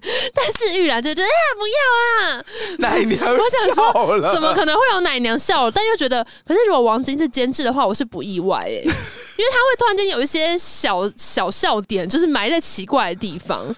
就觉得也是有可 能，可是我从来没有看过那个片段。如果大家有看过这个片，然后你看过这个片段的话，你可以来 d i s 所 c 以 o 是不是跟被我剪讲。掉？对，应该被剪掉，嗯，而且真的没有必要留吧，超不重要的、但反正玉兰干嘛好笑的？救命啊！就被压到地板上，然后哈哈哈，就马上要扯他衣服，很很复古的那一种拍法。其实扯衣服是不舒服的啦。而且就觉得说干嘛扯人家衣服？对啊，啊，你把它脱掉也是衣服啊，好，反正总之他正要扯的时候呢，突然间唰一声，还是扯衣服会很有快感。嗯真的吗？你你不会觉得说那好浪费 啊？我想我们两个是探究不出这个问 题的， 那如果今天被扯衣服，难道你不会觉得说？看哪一件呢、那如果是对方可以让你扯衣服呢？哦感觉手如果痛是柯有伦，然后他穿了一件超薄的 T 恤，我是说台湾的纺织业蛮强的，这衣服哪里 做的啊？台湾的话是不是很难扯？但他要你扯啊！我扯，这样好 吗？你给我自重一点 啊，小姐！好吗？不好吧，他都当爸爸了， 自己入戏太深，好，然后呢？唰一声头不见了，谁的头？哪里头？山贼的头哦，很可哪个怕。头？山贼的整个头颅哦啪被砍掉，他说：“我有必要吗？ 给他丢。”原来呢是六爷追了过来你，说恭亲王一心来了，他说：“哎、小姐小心呐、然后呢，家辉来了哎，，没事，一把呢把他抓起来，他抓起来之后呢，就把他抱在怀中，单手开始打。所以呢，从头到尾，这些其他山贼过来就哒哒哒哒哒哒打的过程呢，玉兰就是紧被紧甩来的，甩去，没有没有，是紧紧的靠 在六爷的怀哦里。然后梁家辉真的就是单手就把这些人全部打死。我也不知道为什么这些人要一直朝他跑过来给他打，因为他们为什么不稍微站一个阵，然后再开始攻击他？他们就是啊，然后很有很有次序的一个一个上来，然后想就必是排练过的。对一个一个被打跑。 OK，然后，而且这时候六爷说了一句非常温柔的话，有我在，他是说：“来，你把眼睛闭上。”他怕他看了会怕。哇，所以呢，他就，怎么好意思啦可？是我跟你讲，玉兰并没有闭上眼睛他，眼睛真的老大嘛？嗯 对他眼睛真的老大，但是真的老大盯着六爷看，他就是从头用一个很仰慕的眼神，然后一直看着他，然后手就是搭在梁家辉的胸前。我想说，天好哪，哦好所在好美的一幅画面、啊好所在，。好所在。而且那时候邱淑贞演的真的很好，她的眼睛里就是水满灵满水的灵对满满的爱意跟光芒，就说天哪，他救了我，好可靠哦，怎么这么帅？这就是个一胸直怎么盯练着的这他么好啊？，对对对，然后呢，梁家辉同志噔噔噔噔噔噔噔，这六爷把这些人全部打死了。打完之后呢，转过头来就看着他，就说：“小姐已经没 事了，小姐觉得我胸练的怎么样啊？漂亮。” 接着两个人直接开始拉鸡。真的假的？真的我看到这边嗯嗯嗯嗯嗯我还想嗯说，请问一下，不好意思，这一部是翻拍的还是原本就这样子？因 为你知道，有时候有一些片会被拿来就翻成 A 所片以，把所有人都打败了之后，他们两个就直接开始亲起来了嘛？对，而且感觉是有伸舌头那一种。我想说，Oh my god，新潮人，难道大亲是这个 亲？亲一亲之后呢，玉兰就哎、不行，你不可以这样子。真的吗？这时候六爷就说，好好好，姑娘不好意思、啊。呃，你叫什么名字？我我明天就去你家提亲，没有问题的。我可是六王爷啊、你的家人一定会非常高兴，逮就补，他们一定会答应。真的让你吗？呢，就是嫁给我这样。玉兰就说没有办法的，哦为因什么为因为六爷说，难道你定亲了吗？你跟谁定的亲？我有六个小孩，没有，他说我跟当今圣上定的亲， 我已经要进宫去当秀女了，明天就要进宫了。天啊哪！呃这时候呢，六爷就、啊为什么什么好的都是他的？啊，气，然后就说好。就当我们从来没有见过，以后进了宫里面绝对不能认出我，不然我们两个都会有大麻烦。不能假装把奶娘送进去吗？当然不行啊！奶娘非常明显然，后就说邱淑贞已不是经秀女已经被欸被弄死了啊，她说反正这个等下后面会来讲。给你一个秀妈可以吗？总之，他们就就此别过。嗯，隔天呢，玉兰就以兰贵人的身份入宫了，所以你看叶赫那拉应该真的是一个大姓，因为她一进宫就是贵人。然后呢，他们入宫的时候是大家坐轿子进去，这时候的玉兰还是非常那种天真烂漫的小女孩，所以她在轿子里面就说：“啊，看一下，偷看一下，看哇这紫禁，城皇宫长怎真漂样啊？”亮对对对。然后她那时候把那个帘子拉开的时候，外面是一个太监，这太监叫小安子。嗯小安子就跟他说：“兰贵人，不可以偷看哦，你这样偷看会惹麻烦的哦。”说：“好的，谢谢你，小安子。”然后就把帘子放下来。小安子在外面跟其他人聊天，其他男同志，哈哈哈哈。 就来另外一个就说：“哟，你这里面的贵人是怎么样啊？这次进宫这一批，哇，好无哼，聊、哦，太表了。吧？这是这是贵哥在跟贵哥聊天”吗？然后呢，小安子还说：“哎、我跟你讲，这一批最漂亮就是兰贵人。”哦最漂亮就她，然后另外一个就说：“哼，真的吗？我觉得我比她还要漂亮啊！最好有多漂亮啊！” 你说男同志在那边对，然后兰贵人就玉兰听到说，哦，真的吗？比我还漂亮吗？那我看一下，哈哈然后一拉开帘子。啊 就是一个比较洗脚的那种，就是比较丑角的另外一个太监。啊如花那种感对觉，对对对对，你看这边也会藏这种笑点，而且他吓到从轿子里跌出来。我想说，好没有礼貌。好不可能欸呢。对，然后啊，六人十子路不是该最繁华吗？他就哒哒哒哒倒在地板上，然后呢，所有的那个轿子就全部都停轿宋了一。摔哎，对，因为他们是一个排队这样子，所以这一这一个轿子摔了，所有轿子都要停下来，然后大家就会看说谁能不能丢脸呐？那是秀女选进宫，还让自己出这种糗。可是这时候呢，有一个人影走了过来，伸出了手说起来，然后呢，玉兰就把手放上去。啊一看疫还能情有谁呢？当然是皇上喽，哦已经进宫了，皇上怎么那么闲呢？咸丰皇帝。皇上怎么那么闲呢？对我也想说，皇上什么时候走过对来？啊，谁会来扶还来这接个？秀女？对啊，而且因为这个原因叠出来太丢脸了吧。对，但他一看说你叫什么名字啊？嗯，我叫玉兰，然后嗨就玉是兰一个很害羞的小女生这样子，然后皇上看一看之后就走了。所以呢，接下来这个轿子就全部抬到了储秀宫，储秀宫里面呢就住了很多很多的贵人，这一批住进来的人全部都住在这边，是一个双层楼。的双层公寓。 这时候呢，先有了一个漂亮女神，叫做丽贵人。丽贵人在史上，就是后来正史上面，她也是咸丰很喜欢的一个妃子。所以里面不是纯虚构哦，不是他还是有不是参考一些真实的贵对对对嫔对妃，然后呢，丽贵人就很大方的开始给小费，就是公公啊，这一点费用不成敬意，公公喝茶啊。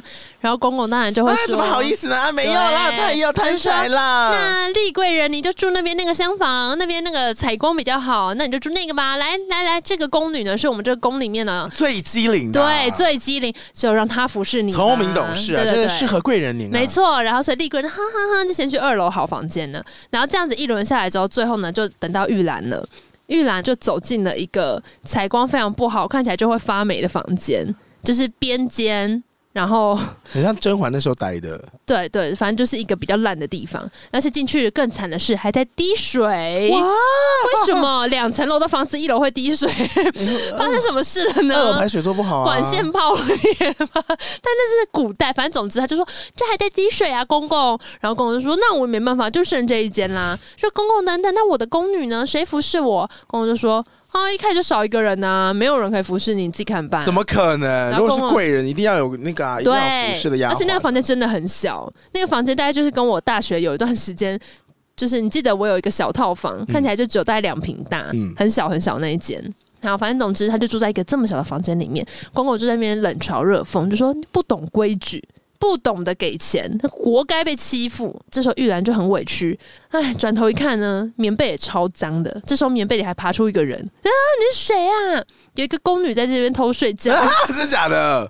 这个宫女叫大妞。天哪，这宫女好像我哦，他就哦，不不好意思啊，刚刚很累啊，想说来这里睡一下、啊。哎，这你的房间啊，哦，我都要帮你刷着铺一 铺啊。可是搞什么？为什么？而且其实这个大妞是一个蛮有名的人演的， 谁就是石榴姐。啊？真的假的？对，所以就会想说，哎、有必要吗？所以这个角色重要吗？好，那然后重要吗？你等下就会知道了。总之呢，这个大妞就是很爱偷懒，她就说：“哦，那那这被子我帮你用不用啊？反正那公公走了之后，小安子就进来了嘛。小安子说：‘哎、兰贵人还好吗？’她说：‘不好啊，你看我的房间那么那你都乱啊低，水哦而且那个女的还刚躺我床。’然后小安子就说：‘贵人，你要多忍忍啊，没办法，这个公公呢就是出了名的势利眼啊，你不塞钱给他就是会这样子。但没关系，我帮你哦。呃，那个大妞她没有宫女照顾她，你就帮忙照顾一下。大妞就呃，好吧，我只是爱偷懒而已，这样还行，心地不坏。然后就开始帮她整理房间。 然后小安姐说啊，我还是会加减照应你的，你不要太紧张。结果当天晚上呢，玉兰就被翻牌子了。哇！小安嗯子就过来就说：“恭喜贵人，你今晚被翻了牌子了。”一定要生啊！然后呢，这个玉兰就说：“啊，天哪，那我该穿什么去见皇上呢？”小什丸么子都就别说穿，：“对，说什么都不用穿了，贵人，这个你不知道吗？公公没有教你吗？”然后就说：“没有，因为我没有给他钱，所以我什么都不知道。”小丸子就说：“哎，好吧，我好人做到底。我跟你讲，我想说，小丸子，How do you know？他进宫前可能就是还有那个啊，对，反正小丸子就是在这边吱喳吱吱喳吱喳吱吱喳，然后外面呢，其他的那些贵人们就在窗外偷听，然后想说，哼，凭什么是他第一个被翻牌子？个贱人！啊，他们还听得到其他人呢。我以为他们都住隔很远，没有没有，他们住的都很小间，他是同一个储秀宫，然后有好几间好。像客房这所以样。就是双人双层公寓啊，对对对对对。好，反正呢，到了这个晚上的时候呢，呃，玉兰就脱光光嘛，然后被绑进大棉被里面捆成一包，嘚嘚嘚嘚嘚抬过去，上菜，他从储存柜抬过抬出来的时候，大家就在看嘛。嗯你说啊、第一个被翻牌子啊，然后长怎样啊？对对对，你们看一看呐、就哼，有什么了不起的？然后玉兰就噔噔噔被抬过去了，他就被抬到皇上的寝宫。可是到寝宫外面的时候呢，快要下雨了，却不能够进去，为什么？砸到管制，要等一等，谁要过啊？不给上，皇上谁要不给过上，啊？没有啦，皇上里面呢正在开会。到他寝宫来开会，是因为这时候南边有战事，就是正在打仗，有几个重臣他们就来这边跟皇上说：“皇上，皇上一定要征兵啊，一定要征兵啊！”皇上就说：“每次征的兵都有去无回，我不想再征嘞、这样的话就是很违和哎、说皇上不行啊，这个战事你不征兵的话，我们就毁了、啊，一定要征，一定要征。”皇上说：“你们就没有别的方法吗？我每次都一直给你兵力，一直给你兵力，又打不下来，什么意思？”大臣们就说：“皇上一定要征啊！你知道为什么吗？”皇上为什说：“么啊怎么样？因为兵已经出发了。”然后皇上就很气，兵已经出发了，意思是他们是先斩先斩后奏对，所以皇上就 吐了一口血，真的假的？这又是那种嗯嗯，然后用帕子捂着，然后帕子拿下来就是一个红红的这样，气到呕血，对对对，跟那个如意是一样的，呃呃一口一口血。张哎雨，斌这时候 我还有多少时间？你老实说，这个 等之后大家来再聊。反正皇上呢，这时候就是让大家知道，这些大臣里面为首的叫做肃顺，嗯，就是一些老人，看起来就是那种大学士啊，或者老臣。老然后他们屁股都啊是他们，因为其实咸丰年纪很轻，咸丰死的时候才三十岁而已，嗯所以说他就是个年轻人，他基本上是镇不住这些就是从他爸爸那边留下来的这些老臣。嗯所以老臣说要征兵要干嘛，基本上咸丰就是只能气在心里，他治不住他们。所以呢，像这样征兵这种事情，说皇上兵营出发啦，没办法了，轰轰轰。后来皇上也不能怎么样，就说好吧，那你们全部都回去吧。就是好像争就争，就这样子，就再加一个皇帝的诏，就是 OK，让他变成可以顺理成章，对，顺理成章，但他其实不能怎样。好，好不容易呢，这边快要搞完了，外面玉兰还在等，记得吗？还在寿司卷里，玉兰被弄成寿司卷，然后被大概六个太监就是抬在肩上面嘛，之后发生了一件非常非常可怕的事情。什么意思？下雨啦，全剧觉得最崩溃就是这里，呃，跌倒了，没有，那卷摊开了，不是，玉兰尿裤子了，不是，玉兰拉屎，玉兰那个来，不是，那还能怎么样？有一只蟑 螂，很不可思议吧，在哪儿？在玉兰的身上。大妞的、啊，大一定是大妞躺人家的床，然后往那边滚过去的。他就是躺在那边，然后就哦，突然间你看，就啊怎么会这样？ 不要过来！所以有蟑螂，甚至比尿在那个寿司卷里面还让你崩溃。不是，我就问，请问这个古装剧里面为什么会有蟑螂？我气死！而且他还竞拍特 写，那蟑螂就爬在邱淑贞身上，就那个被子外面，假的啦，你看是真。的会动，会动。所以邱淑贞真的跟蟑螂对戏哦。是那用替身拍也可以吧，因为它是主观视角，但是啊往下看，然后就是身上那个被子的外层有一只蟑螂停在那边，然后就在往上这边爬过来。我想鸡皮说疙，瘩，我就想说，我吃， 所以我不可能看这个，也要被蟑螂威胁干。然后，当然他就是玉兰就，哈哈，不要过来，大家只能扭动嘛。结果你知道蟑螂怎么样吗？蟑螂爬到他的被子里面，好像蛮合理，所以他就一直在被子里面这样扭动、扭动、扭动。他就是扭不动小心叫出声，就是啊啊，就是这样。然后他就说你你以为是什么地方？给我闭嘴！他说不是、啊，公公，刚有一个蟑螂爬到我的被子里面了，公公。然后公公就说这里可是那个深宫大院，里面皇上寝宫，谁敢胡闹？就是蟑螂你给我忍着 他，说什么爬进去你都给我忍着。 我想说不是啊，哎、不好意思 哦，不好意思。你们知道那个蟑螂爬进去，它等下进去里面这个被子摊开来，蟑螂是他妈跑到 皇上寝宫里 面，你们都不怕斩首吗？我如果是皇上，我的寝宫出现蟑螂，全部人都给我 去死，全部人都给我打发去慎刑司，我不可能堂堂天子还要被蟑螂威胁。好啦我，想说，怎么会有这么生活化的桥怎段？么会有这种皇上？不是，反正他终于被送进去之后呢，就是把那个寿司卷哒摊开，我又都在想说蟑螂呢，真的有吗？这当然就没有拍出来啊。可是只是说，反正他在外面就已经被吓到了，然后好不容易呢折腾老半天，终于进去之后，噔噔噔，皇上呢就坐在那个床旁边，然后公公还跟他提醒说：“贵人呐、等等进去呢，记得就是一定要从床尾爬进被子里面，不可以直接走进里面。其实他们是把它放在地板上，然后呢太监们都走出去之后，他要自己把自己滚出来，啊，就是它就像一个寿司卷嘛，然后它自己哎、开始滚动，哒哒哒哒哒哒滚滚滚，然后滚成一个全裸的人 OK 嗯然后再从那个被子的底部就是啪啪啪爬进去那，过程中压死蟑螂喽。就好恶心啊！好了，然后我呢如果是皇上，我会退货， 我会会去洗干净。我不想跟蟑螂女，我不想跟蟑螂女睡，，封你张贵人我不要，我我不要，封你张平， 狼牙榜的狼，蟑螂的狼， 好可怕！ 狼姐，狼姐，哎呀，然后玉兰呢，在被子里迷路。我想说，请问一下，被子是在多被大？子里迷路。她就是要从那个被子从下面爬，然后从上面爬出来嘛。啊，因为如果你还有记得的话，之前齐平不是也有拍这一幕嘛？嗯他不是也有爬出来然后看吗？哦，玉兰就是爬，啊啊啊 是在被子里迷路，然后皇上还说你搞什么啊？是不是皇上我快闷死了，帮帮我啊！然后皇上还要帮他把那个被子的那一角掀起来，让他看到光，他才爬出来。然后爬出来之后呢，就啊很害羞这样。可是呢，就是皇上看着这么漂亮的玉兰，却一点心思都没有，因为他刚刚正在气气气气气，嗯他刚刚就是满脑都那些老艺男在那边威胁他的脸，所以他当然干得不情不愿。哦，所以呢，玉兰就很痛。而且玉兰其实还在想说，怎么会这样子？他们都说第一次不会这么痛的啊，他们都骗我，好痛啊！嗯嗯嗯嗯。嗯皇上呢也表现出非常愤怒的样子，愤怒干，对他就要把他的怒气发泄在玉兰身上。嗯，所以完事之后呢，就草草了事。玉兰还说：“皇上，您不要不开心嘛。”皇上说：“用得着你教，朕用得着你教。”然后呢，草草了事，来把他抬出去。抬出去之后呢，这封个张平，进士房的公公们就要问啦、说：“皇上嗯留不留留不留？没错。”皇上说：“不留。”然后这时候玉兰说：“哈，啊什么意思？什么不留？”然后被带到隔壁房间。她这时候已经穿回肚兜，然后穿回一个衬裙。公公就走过来，把她转到背面之后，拿她手上的一个类似木锤的东西，就直接戳她脊椎，就打打她脊椎这样。然后一打，小就流下来了。啊，我知道以前会有那个什么喝那个什么堕胎还是什么之类的，还是要喝药。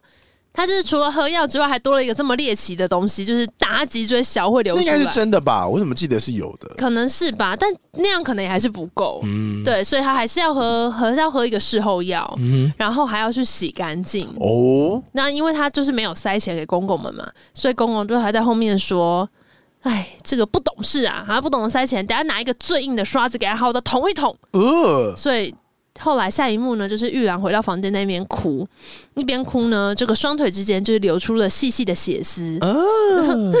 为什么？为什么皇上不让我留龙种？就他最难过的，其实不是刚刚这些被羞辱或是很痛，他最难过的是为什么皇上不喜欢他？为什么不让他留龙种？他还问公公说，为什么皇上不给我留呢？公公就说，因为你伺候的皇上不高兴，皇上不喜欢你，所以不给你留。嗯，一边哭呢。为什么皇上不喜欢我？下午看到我的妆品照还觉得很可爱，怎么这样子？好太晕痛了吧哦哦哦我等下出去走路都外八舞。哦，那是我家的。那这个大腿 Been 都在， all night, now we're walking silence。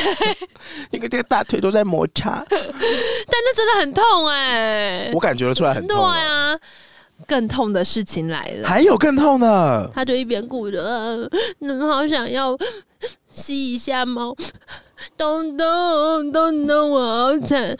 东东不见了，哦，东东不是早就不见了吗？东东本来都没有啊，东东跟他一起进宫啊他，不是在逃难山仔的时候就逃哦，没有啊，后来抱回来了哦。他进宫的时候都还抱在手上，东东不见了，而又且去哪他儿？又去哪儿？皇宫，你不要再养猫了，出多少事对都是因为养猫。他刚刚出门之前，其实像比方说小丸子来跟他讲话，他都一直抱着东东，嗯所以那只猫很乖诶、就是哦配合度很高，拍摄期间都没有胡闹。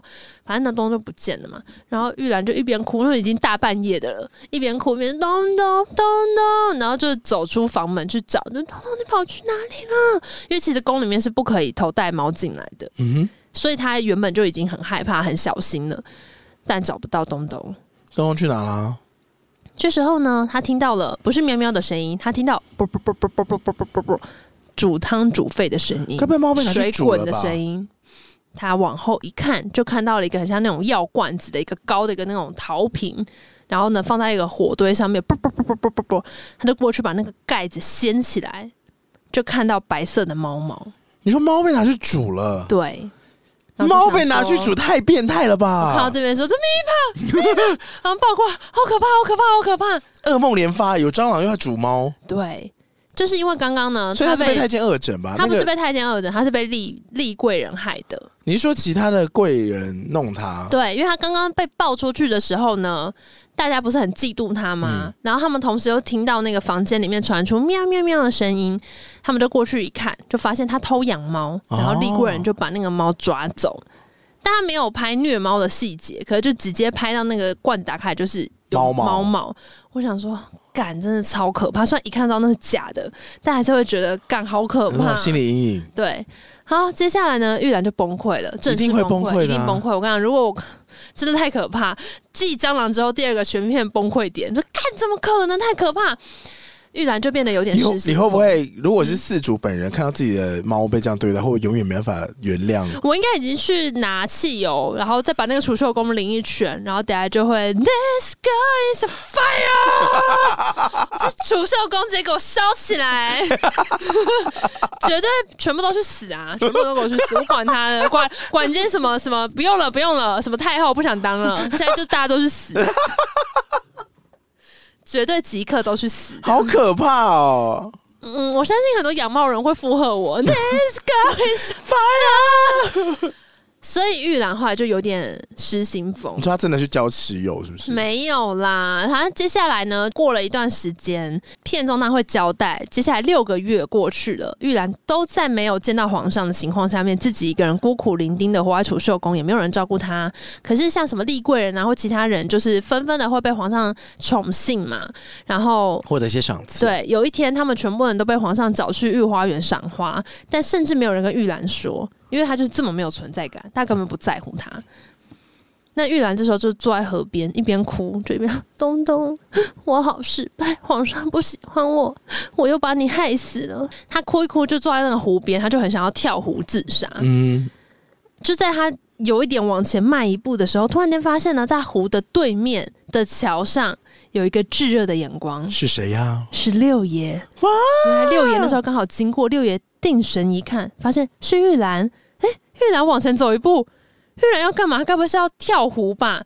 所以呢，六爷就叫住他说：“玉兰，你要干什么？”然后玉兰 吓到，就马上跑走，因为其实他们是不可以随意的，嗯，就是就是自我伤害。有规矩，对对对对对，而且哎、叶赫那拉氏哎，大家大幸哎、如果你这样子的话，会连累你的母族嘛，嗯哼，所以他就吓到，就、呃、就跑回房间，然后开始哭，就我好没用， 我连自杀也不敢，don't know，然后 就失魂落魄在那边。然后这时候突然间呢，有另外一个贵人中场休息回来尿尿还是怎么样，反正就是储秀公民就都没有人，大家都在赏花，就只有他回来。然后一直说一些，哎、你在这啊？哎、你没去看花啊？啊，一定没有人跟你讲，对不对？那些边缘人，没有人在乎你，来帮我梳头，啊过来帮我梳头好不好？好热哦。然后玉兰当然就是说，嗯。嗯嗯，我不想要帮你梳头，就是在那边唯唯诺诺的。然后那个贵人就看到他，就说：“你搞什么、啊？你讲什么、啊？听不到啊？你是想死猫上身哦？哼，白痴！”然后走掉。玉兰听到关键字“你就死死猫，他想说，理论上他不知道是谁害了东东嘛，而且那个时候也没有人在那个大厅，所以代表这个人知道他的猫死掉了，是不是他害的？所以呢，之后他突然眼神一变，就走进他房间，就说：“你刚刚说什么？他们叫你帮我梳头啊，什么啊过来过来，他梳子，你再说一次。”他说什么啦？你干嘛生病哦？然后玉兰就说：“你刚刚说什么死猫？什么死猫上身？你是不是知道我东东怎么了？是你害死他的吗？”然后那个工人就说：“干嘛啊、我哪知啊？对啊，啊，我不是随口说一声而已啊，谁知道是谁、啊？反应那么大干嘛？对啊你好奇。怪哦。就算是我们用的又怎么样？你能怎么样？你能怎么样？杀了我啊！啊啊然后玉兰就说：“对，杀死你！”然后啊就把旁边的那个玉钗拿起来，啊，然后狂戳他，戳爆他，然后开始大暴血。他说：“到底是谁？”然后那个人就一边哭说：“不是，是丽姐姐说的啦，不要这样子。”然后就哒哒哒哒哒。然后等到玉兰回过神来的时候，他把那个人戳死了，很可 怕，就是他戳死他把他了戳，死，然后就身上就是都是血，然后整个房间就都是血，然后那个就倒在那边这样。六爷到了，六爷刚好从那个门口，因为他就是追过来嘛，他追进来就看到这个画面，然后玉兰就是脸上还有血，就看他说：“六爷怎么办？我杀了人了，我杀了人了，我不想死，我不想死。”然后六爷就过来呢，就是抓他的肩膀说：“玉兰，你再给我冷静，在这个宫里面呢，你不杀人就是人杀你，所以你现在冷静下来。”其实我蛮合理的。，对，而且他说深宫大院这么多人，一两个失踪非常频繁，就是总会有人突然间就不这见了。倒是真的。哦对，他就说你不要慌张，现在就把那些东西整理整理。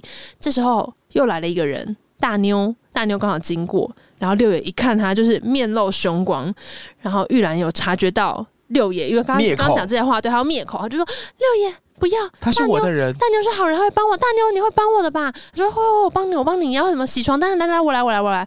然后六爷就说：好，玉兰，你现在先把这个房间里面所有沾到血的那个被单什么的拿去丢掉，现在就做，马上。然后就过去，就把那衣服抽一抽，然后地上血擦一擦，然后就走到外面。那个房间外面刚好就有一口井，他就把东西嘣丢进井里面了。然后这时候玉兰呢，就突然听到后面有声音，就嗯一阵吵杂。她一回头，发现六爷把大牛掐死了。而且是用那种星际大战的掐法，你说单手抓，单手举起，来，对，然后想说梁家辉好壮， 放错重点，他就把大牛掐死他。把大牛掐死。我想说，不可能请一个这么有名的演员来 只做这两场戏吧，就死了。然后大牛，嗯、然后这时候玉兰就冲过来说：“六爷，我不是跟你说大牛是好人，你为什么要这样说？玉兰，我刚刚不是跟你说了吗？你不杀人就是你不被杀人就是被人杀，所以你不要在这边哭哭啼啼的，赶快。然后就叫他把自己的衣服也换掉，然后他们就开始收一收，之后就把人啊东西全部丢到那口井里面。我看到这边就想说，他就是要带一张大妞杀了 他。没有啊，他把他们全部都丢进井里面。那个井是怎样会消化东西，是不是？没错，我就想说，你们还喝这个井里的水，我就不信你们不生病。 就在这个一时半刻，两个人一堆沾了血的被单全部都掉到那个井里面。 OK，对，，反正呢，就都去井里了。地下水绝对会交叉污染了。全部丢完之后呢，六爷呢就转过来跟换完衣服的玉兰说：“玉兰，你一定要振作起来，在这个宫里面呢，如果你没有得到皇上的宠幸，你就是一个死人。所以，请你一定要想办法得到皇上的宠幸。来，这是我的玉佩。”他就把他的玉佩给他，就说：“如果你之后遇到什么难关，有什么事要找我，带这个玉佩来找我，我一定会帮你。但你自己一定要振作起来。”然后六爷就走了。到这边，玉兰终于明白了自己的处境。嗯所以呢，他就决定他要获得皇上的宠嗯哼，算是幸。遇到贵人了。这出戏到这边，终于要来到瑟瑟的地方了。玉兰怎么振作呢？开始做凯格尔运动，啊，没有错，那不是凯格尔运动。那是什么呢？嗯就是清朝的时候的一些运动。首先呢，他刚好呢遇到母丧，就是他妈妈过世了，但我不知道是真的还是假嗯的，因为剧中就有说他在进宫的不知道第几年，反正就因为这样可以回家奔丧。但是因为玉兰是一个小到不行的贵人，没有人在乎他，所以他申请就会过。嗯哼嗯就你想回家好，你就回家，反正大家就回来了，没有人在乎，也没有人会针对他。他回家之后呢，并不是真的回家，他就是马上请了两个青楼的名妓。青楼家教找了一个房间关起来，开始他们的爱爱营。哇营队第一天上营， 对，他就开始讲各种就是名妓们会用的招数，包含呢冰火五重天，有一个是有五六颗鸡蛋放在床上，然后呢放一个软垫压在那五六颗鸡蛋上面，然后在那个软垫上放一叠冥纸，人坐上去之后呢开始扭，扭完之后要把那个冥纸摇成一把扇子，然后下面的鸡蛋不能破，哇！就是他们的凯格尔运动，哇，好啊难很呐、会核心感觉超酸好，啊难呐、酸到不行，而且他那个摇绳把扇子摇超漂亮了。他就问说：“不好意思，请问这要练多久啊？”名妓们说：“至少 三年。”玉兰没有时间，我没有时间了，快一点。他说：“那硬功夫不行啊，那练一点软功夫吧。”玉兰说什么软功夫啊？说当然是心理功夫啊。他说：“男人呐、越不容易得手的呢，他越是喜欢。”哦，所以呢，这个什么就是一些什么取不如偷，偷不如抢，抢不如骗，骗不如骗不到。哦，但是与此同时呢，刚刚什么顺口溜也太太厉害了吧？ 与此同时，男人又非常爱听甜言蜜语，所以你要称赞他。我想说什么意思？就是一个，哎、抓不到我，但你很棒哦，你很赞，抓不到我。 我觉得逻辑上是这样子，但你的用词实在是怎么了吗？从你说一零一顶楼说你好棒，好喜欢你，然后在那么高的地方这样，那他们给的方法是什么？他们就跟他说你要称赞他，啊要多多的鼓励他。啊而且呢，还有一件很重要的事情哦，这个地位越高的男人越没有安全感。哦，我觉得这一段有点没道理，因为他是问他说：“请问一下，你想征服这个男人，他是地位很高的人吗？”然后玉兰就说：“地位非常的高。”那个名妓就说。天通常呢，地位越高的男人心里越不平衡，他们心里面呢，可能想要一个管得住自己的人，例如说他们的妈妈或他的姐姐。我想说，问号问号问号，就是越是这样的，越喜欢在床上当 M 嘛、有一点好像蛮合理的。对，我也想说，一九九五年的片，OK，笔记。那还有一些那个实际上面要做的床上功夫不能少，这是心理战。床上功夫像什么呢？这个明镜们就开始跟他说啊，哎，我跟你说啊，你呢就算是国色天香，如果在床上是一条死鱼的话，也是一场空。 那怎么办呢？你一定要知道床上的乐趣，你要主动才会好玩。真的啊、讲到这边就开始帮他脱衣服，然后邱淑贞这边就是出现尺度比较大的地方，因为他那个。呃，他的棉袄一脱掉之后，里面就有肚兜。我想说，好冷，这样穿就是最冷的穿法，因为你里面应该要在洋葱式穿的。好 啦，好，反正总之呢，就直接进入肚兜的桥段，所以这边呢就非常非常的性感。然后这就是电视台会剪掉的地方，因为他们就开始教他说要找这个性感带。他说你尽量用身体大篇幅的面积去找到男人的身体性感的地方，例如说耳朵啊。奶头啊，然后呢，就是要爱抚他们。当然不是爱抚这个词啊，他说你要 轻轻的撩他，但又不能像瘙痒。我想说，哦，有道理，有道理。 而且他讲什么耳垂的时候，那个人都是直接去咬邱淑贞的耳垂，哇，所以画面其实是蛮好看的。嗯然后他还有说，这个事前事后的功夫都很重要啊。前面这些爱抚是事前功夫嘛，事后功夫是什么呢？推拿是最舒服的了。你说结束要帮他按摩是对，哦不是，他说完事之后呢，男人会有点肌肉酸软，这时候帮他按摩，有时候这劲儿啊，比在这个房事中还要舒服呢。哇，我想说，任何时候帮我推拿，我都很舒服。你要不要自重？请自 重，请女主持人自与此重，同时，他这个推拿是油压，因为他们开始拿出油，所以呢，那真的是很舒服哦他。们现在开始推拿邱淑贞。我想说，到底拍的舒不舒服？因为他就开始帮他按肩颈啊 什么之类，好像很厉害，但还有按一些就是胸部嗯啦，反正就是开始很色。然后还有呢，下一步呢，除了这些身体的摸摸之外，突然间这个明记就走到窗边，因为这时候是寒冬啊，嗯打开窗户。外面呢有很多从屋檐上面悬吊下来的冰柱，哦，这个明记双手开点拔了一个冰柱进来，塞进开修始图是舔冰柱，哦，舔给他看，舔给他看。不干净啊。对，我就想说，不可能这么碰巧吧？我们之前才录的时候才讲冰柱很脏，他们就在那边狂舔冰柱，两个透明冰柱在那边 他说绝对不是这样子哦。但是戏里面就这样演，而且邱淑贞还说你们的舌头好灵活啊！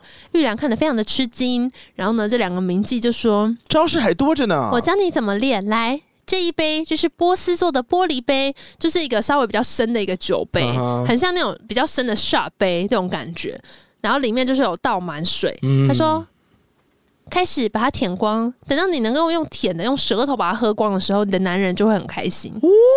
然后呢，邱淑贞就过去，哎哎哎哎哎，喝不到，喝不到、哎，他就说这是功夫啊，这叫练呐、你只能用舌头把它舔干净。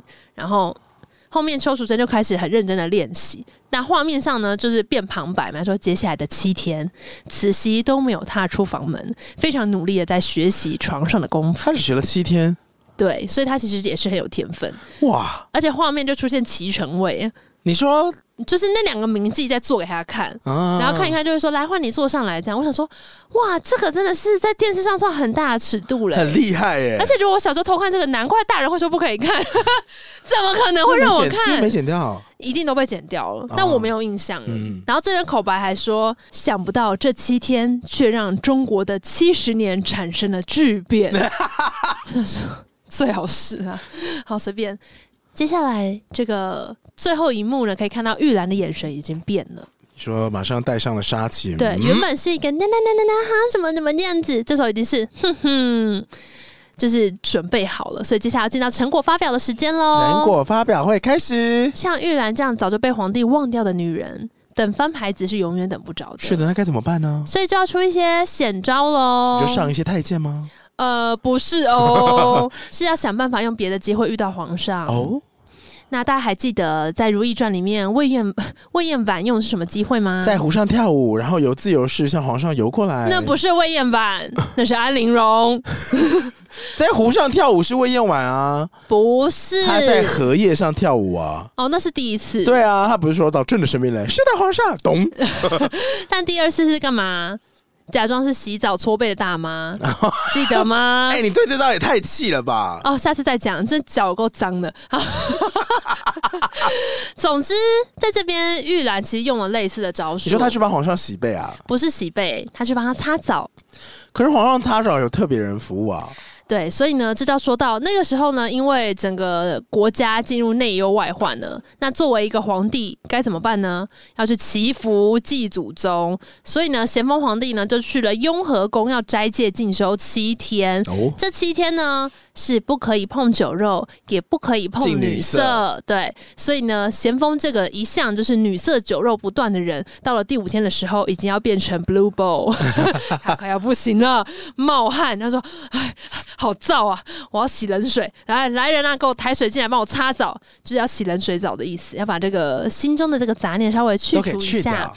对，但殊不知呢，混进来要帮他擦澡的小太监就是玉兰扮成的。哦，所以玉兰就哦哦，马上来，他就端那个水盆进来。皇上其实身材还蛮好的，就毕竟是是家辉啊。对，不是家辉，家辉是六爷，哎，那皇上是谁别人演的，皇上是另外一个演员，但身材也很好，而且跟家辉长得有一点点像。哦就是要说是兄弟的话，算是有几分可信。哦总之，皇上要擦澡就直接衣服直接一脱，然后裤子特也一脱，以全裸姿态站在佛堂后面的小房间里面，叫别人帮他擦澡。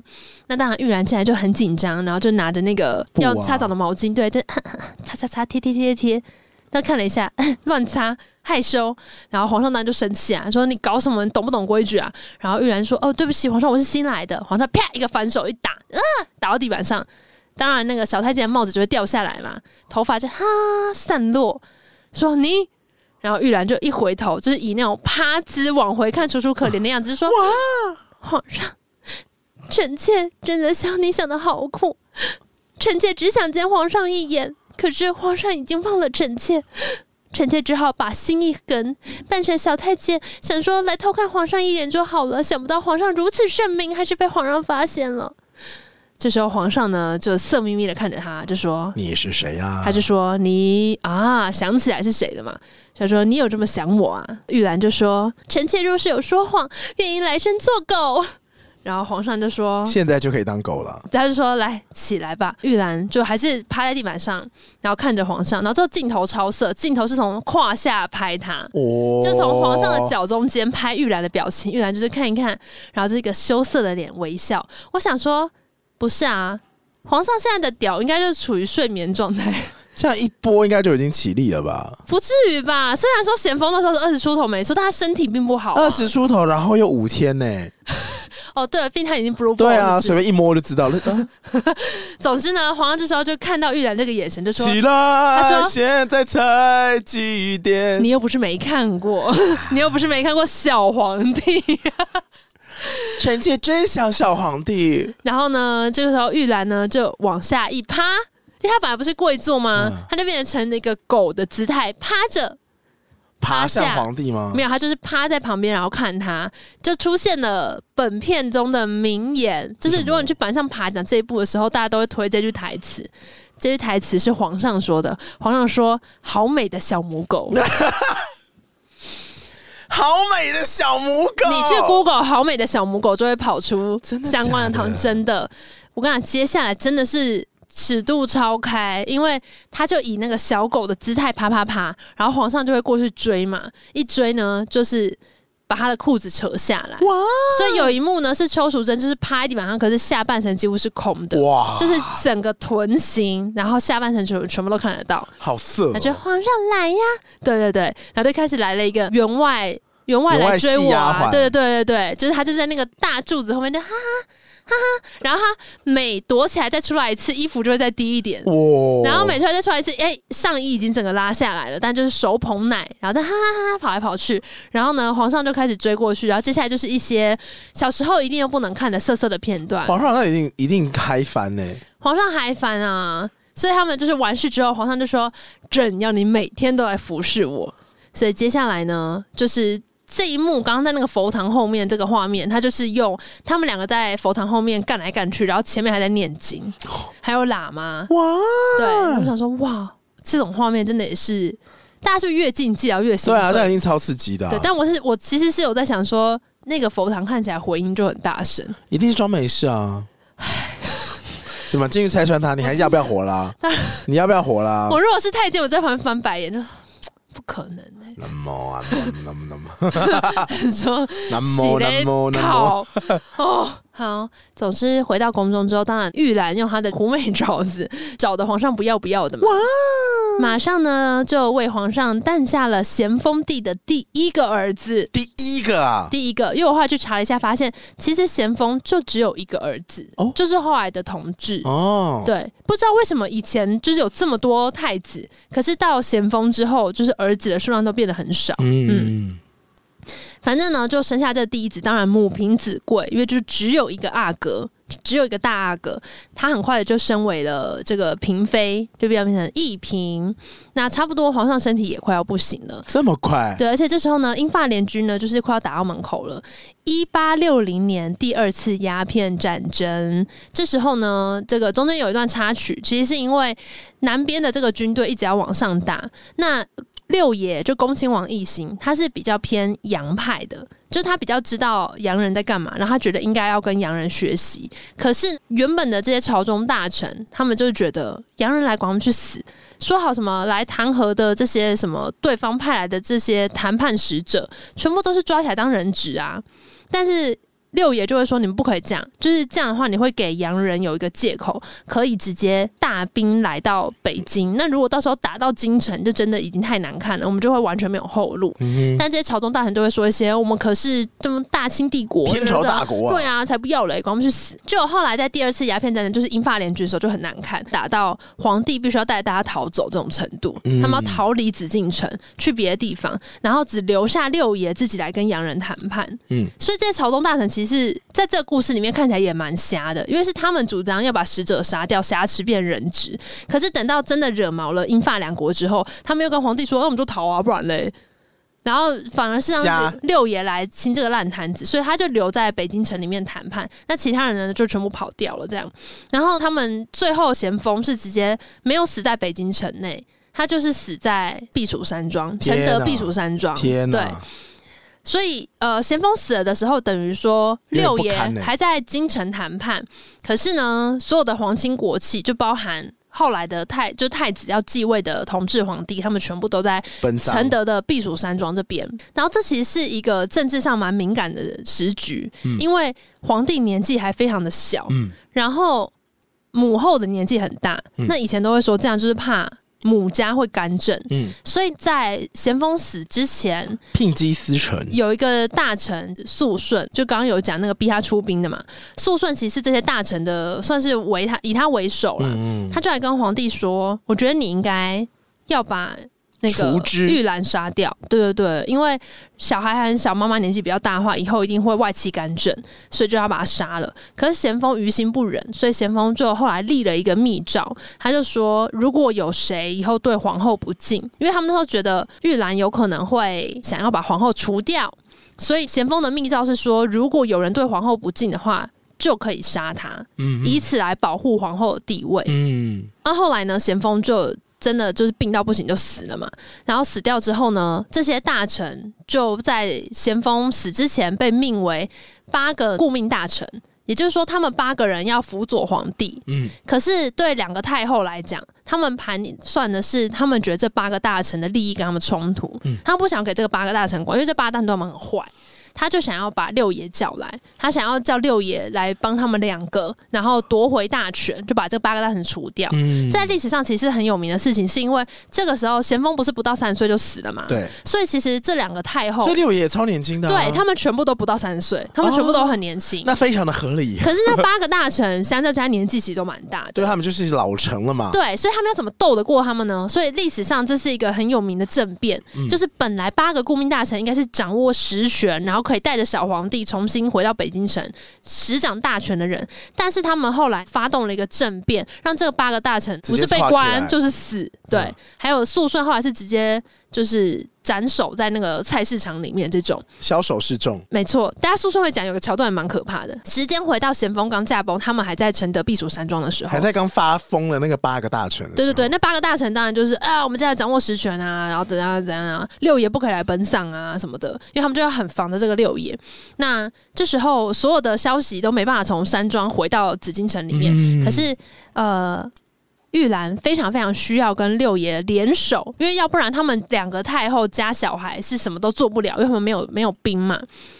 可是没有人可以离开，因为呢，这个八个顾命大臣都把山庄看得紧紧的，所以玉兰就把小安子叫来，就说应该是安公公了。还在啊，对，他就说：“安公公，我一定要你帮我一个忙，嗯你一定要把消息带出去给六爷，让六爷知道这边皇帝已经死了，然后你一定要来奔丧，然后我们一定要联手把皇帝，就是小皇帝带回紫禁城。”这样，安公公就说慈禧也变坏的太彻底，：“对，嗯，很安公赞，公就说。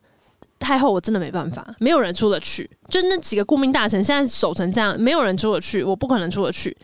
你知道玉兰说什么吗？爬也给我爬出去没，有，他说方法你有的，怕你不愿意做而已。是什么？啊安公公就说太后要我做什么，我全部都做。这时候呢，他就说好来，手伸出来，拿起旁边的一个木棍，啪啦一砸，就把他手砸断。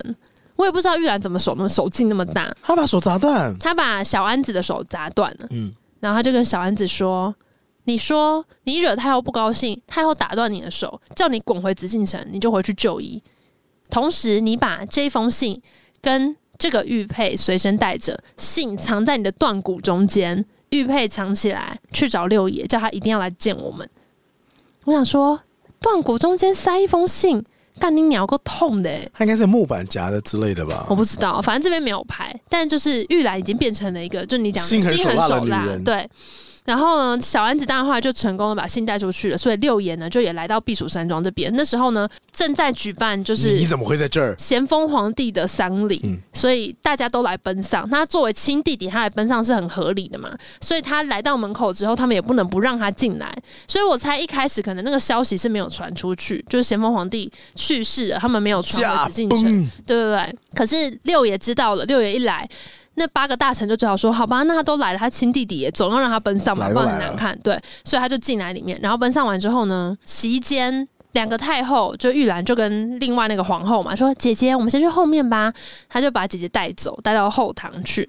然后等到六爷拜完的时候，他就有一个太监就过去跟六爷说：“六爷，太后有请，就太后们请你去后面嗯，然后大家叔嫂之间聊一聊这样子。那六爷呢，就故意看着其他的大臣，就说：“呃，我其实不知道什么事情，然后我也觉得这样有点尴尬，还是你们要跟我一起去。”嗯，其中一个大臣就说：“呃，你们叔嫂之间聊一些知心的话，我们不用参与啊，我们就大臣而已，你去吧，你去吧，没关系。”然后素胜还后来骂那个人，就说：“你干嘛让他去啊？”他说：“没有啊，你不是要叫我们显得大方，不然会很像我们有什么心机吗？”反正总之，后来六爷就成功的来到后面的厢房，就是可以来见两个太后，他们就等于要密谋要怎么办嘛。可是就在这时候，另外一个太后，就原本的皇后，突然间肚子痛，嗯，她就说啊，好想落塞啊，怎么办？然后玉兰就说：“姐姐别担心，那你就先回去落塞吧，六爷这边我来跟他说就好。”我说啊好，那我先去大便了，然后就走了。你知道在欧洲中古时期，也不到中国，大概一七年左右的时候，一七叉叉年的时候，嗯哼，那个时候流行的事情是边大便边接见客人，哎呀，而且他们因为以前的人太臭了吧！以前的人很常便秘， 所以他们很常会会有那个随身的小便斗，然后那小便斗他们还会刻一些什么波塞顿啊，跟一些麻绳、啊。哦，说弄漂亮，弄漂亮。然后它最高级的一个接见的其中一个，就是让你看到他在如厕，这是他非常亲近你的一个展现方式。我哦不要，我不要，我不愿意。呃，以前的熟女都是要这样子的哦。哦，哟，你们要坐在屎上面跟彼此就是互相聊天，以不需要、欸？屎会友，后面还发展出那个始屎料未及，麻 屎麻将桌，史佳 丽就是大，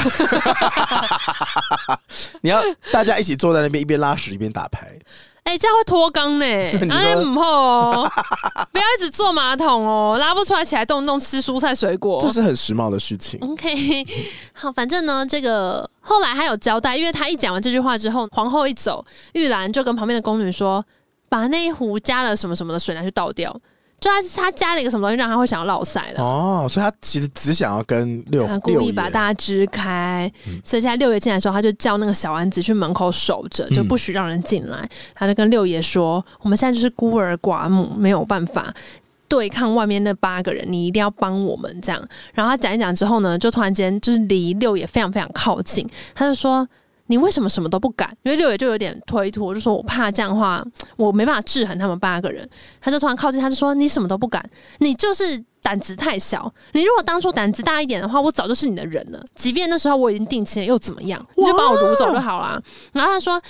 因为这样，因为我说我已经被选为秀女了，你你就不敢要我，因为他们不让你来奔丧，你就也不敢来，你就一定要我派人出去，然后逼着你来，你才肯来，你怎么什么都不敢？反正他这边就离他靠很近，然后变得超暧昧，他就说：“你知道我想要什么吗？就算我们两个今天都死了，我们也得到我们想要的东西。”然后两个人就开始大喇急。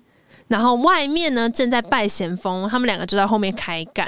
啊，不是在聊正事，有啊，就一边干一边聊啊，一边干一边说：“六爷，我的下半身就靠你了。”两种意思都是。六爷，你要为了我坚强啊，六爷。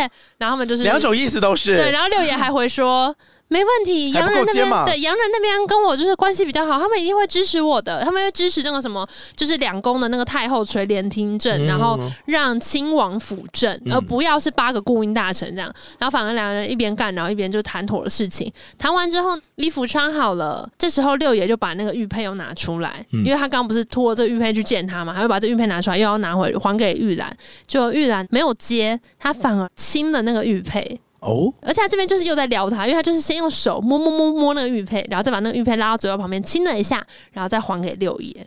我想什么说意，思？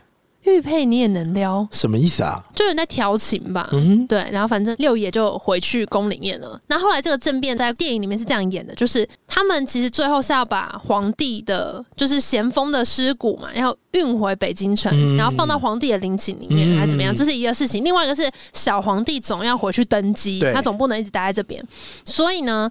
于礼法上来讲，小皇帝要先回到紫禁城外面，后者对对，他要去等着迎接他父皇的尸遗体骨回来，对不对？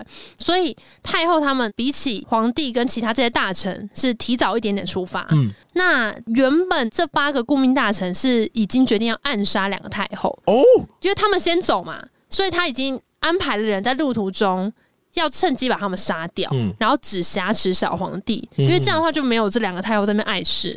可是六爷已经算到会发生这样的事情，所以他更早就截了一条路，把他们全部都接走了。嗯所以那个原本的那个只是一个陷阱嗯，就那个轿子是空的。那等到他们先回到京师之后，因为他们就抄了捷径，更早回到京师，所以那八个顾命大臣连出发都还没有出发，六爷就已经带着兵力杀到承德山庄，把他们全部杀掉。哦，他最后的结局是这样，，对他就是也不是直接杀，反正就是抓起来，然后判刑。所以他当中也抓了那个肃顺，然后肃顺这边很可怕，因为肃顺是好像他中八间个大臣之首嘛，对，他是八大很职守。然后他被抓到的时候，是他带着两个那个家眷，就嗯反正有两个侍妾在睡在床上，然后他们冲进来抓他，这样。然后抓他的时候也是说什么哦，因为我们那个法规有规定说什么皇帝奔丧期间还是干嘛，反正你们不可以带侍妾。他就是编了一个名目抓他。不可同房，哎，把他抓到大牢里面之后呢，他就一直大骂，因为他当然知道是谁害他的嘛，嗯他就大骂慈禧啊，然后大骂恭亲王啊，然后旁边的那个士卒就说：“你嘴巴那么不干净，我把你嘴巴缝起来。”就他就真的拿针开始缝他嘴巴，哇，就那一段还是一个大特写拍给我看，我想说，看我苏瑶，真的是要发疯哎我，已经看了猫被杀、蟑螂，and 他的嘴被缝起来，而且他那一幕缝很久，有没有个十秒？就是很久。十秒，很可怕。然后缝完之后才把它拖到大街上面去斩首。啊，这这一段我都是那样，嗯、就是他就把嘴巴封住，你知道会发生什么事吗？为什么是？叫不出来？对啊，好可怕哦，很可怕啊好，可怕哦，那感觉超痛。然后反正我那天就不敢看，不敢看。好，然后呢，这一段结束之后呢，慈禧的位置基本上就是坐稳了嘛，因为就剩下她跟另外一个太后跟恭亲王三个人主政。嗯，但是慈禧还是有一件事情过不去，就是她很想知道到底那时候那个密诏上面是写什么。嗯嗯，虽然皇帝有口头跟她说，那个密诏说的就是如果有人对皇后不敬就要杀，但她还是想知道到底具体写了什么东西。所以呢，她有一天趁着太后在休息的时候，另外一个太后就皇后太后在休息的时候，她就去开她的药罐子，因为那个皇后身体不好。嗯，然后皇后的宫女就看到，就跟皇后说：“皇后，皇后，慈禧在开你的罐子，不知道发生什么事情了。”另外那个叫做慈安太后，还是慈禧太后？嗯，慈安太后怪怪的，去看看。然后一看呢，就看到慈禧在割自己的大腿，干嘛啊？因为她就是一边在祈祷说：“希望菩萨保佑我的姐姐长命百岁，我愿意割我自己的肉来作为药引，保姐姐一生平安。”然后那边割肉，你知道谁做这件事情吗？呃，安陵容啊，对，我跟你讲，任何会割自己的肉、滴自己的血给你吃的人都有鬼，呃，非常危险。真的不卫生。然后反正他就在那但嗯边前念阵完，子，就前两年疫苗不够的时候，我的确是有想过这件事情。什么意思？我想说，你打过三剂，那你血拿来用用啊。不可能！ 反正呢他就在那边又有拍他割肉，不是呃有必要吗？好可怕！好血腥嗯哦！然后，当然，慈安看到之后就是、啊妹妹啊，你怎么对我这么好？怎么这么傻呢？对，然后呢，慈禧就在那边说：“姐姐，我要是没了姐姐，哎我要是没了姐姐，我这可该怎么办哎才好呢？皇帝年纪还这么小，我们两个就要相依为命了。我知道以前姐姐对我一定有很多的不谅解，但我其实是一直把姐姐当做我亲生姐姐在看 待。我听你的屁！然后呢，慈安就这么傻，慈安就听一听之后呢，他就拿出那个密照，表达说我懂你对我这么好，我也跟你分享这个密照到底写什么。结果呢，他说来，你看，慈禧就把那个密照拿起来一看，果然上面就是写说，任何人只要对皇后不敬，都可以杀他，嗯哼，慈禧也不例外。就他那时候是什么懿贵妃也不例外，这样。他看完之后，慈安就过来手一抽，把那个信抽起来，丢到旁边火堆烧掉。然后慈禧就说：“姐姐，姐姐，你为何？”慈安就说：“你我俩就像亲姐妹一样，不需要这样的东西介在我们中间。我相信你一定不会害我的。当下就拿玉佩把他刺”死。没有没有，然后他就讲完之后，那个旁边就说药炖好喽，然后慈安就过来接着那个药就要喝，然后慈禧还说：“姐姐别喝了吧，那个血肉混的一定不好喝。”我想说你也知道，那你刚刚干嘛这样做？慈安还说：“不不不不不，是你细心为我做，我怎么能不喝呢？”然后喝了一口就呃啊肚子好痛啊！慈禧之后直接整个大变脸，他就说：“哎，人肉货的鹤顶红怎么能肚子不痛？”然后慈安就打一呃，你为什么要害我？然后慈禧就走过去说：“嗯，因为嫉妒你啊，我这人就喜欢说瞎话。”哼，然后所以慈安就死了。就这样岔起来啊！对，然后他死了之后，下一幕就是恭亲王要直奔皇宫里面的某个地方，就噔噔噔噔噔噔噔噔要去敲门，然后门口太监还会拦，就说六爷六爷，你不可以这样子闯这个深宫。他就说搞什么？我要见太后。他说太后正在议论朝政，不可以进去。然后恭亲王还说没有我，你要议论什么朝政？我可是就是他是类似摄政王在干嘛？他们应该要一起议论朝政。嗯，但反正他终于进去之后呢，之后慈禧连妆容都变了，她涂了一个很像那种艺妓的那种口红，就是远看会觉得嘴唇好小好小那一种，然后看起来呢脸色超级凝重，嗯然后小皇帝坐在旁边，这时候恭亲王就过去嘛，就说太后。我有事情想要单独问问你，慈禧就说：“哎，我听说你昨天从战前回来，我本来想说让你休息一下，但既然你来的话，来给你就给了一个奏折，这样叫他念出来。他一看那个奏折上面就是，反正要卸他的位置就对了。嗯要夺他的大权。嗯，六爷看到也不能怎么样，他就说：“我只有一句话要单独问问你。”原本其他人都要防他，就说：“不行不行。”然后太后不能单独跟六爷相处，然后太后就说：“没关系，来，什么要问你们都出去，出去出去出去出去。好，你问吧，你要说什么？”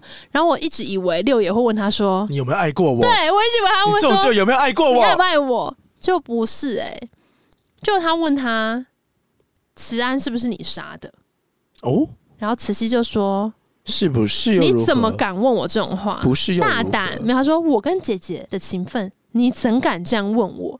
六爷就说，你就告诉我一句实话，你现在已经夺了我的军权，我已经不可能跟你抗衡了，你就已经就独大了，你就让我求个明白。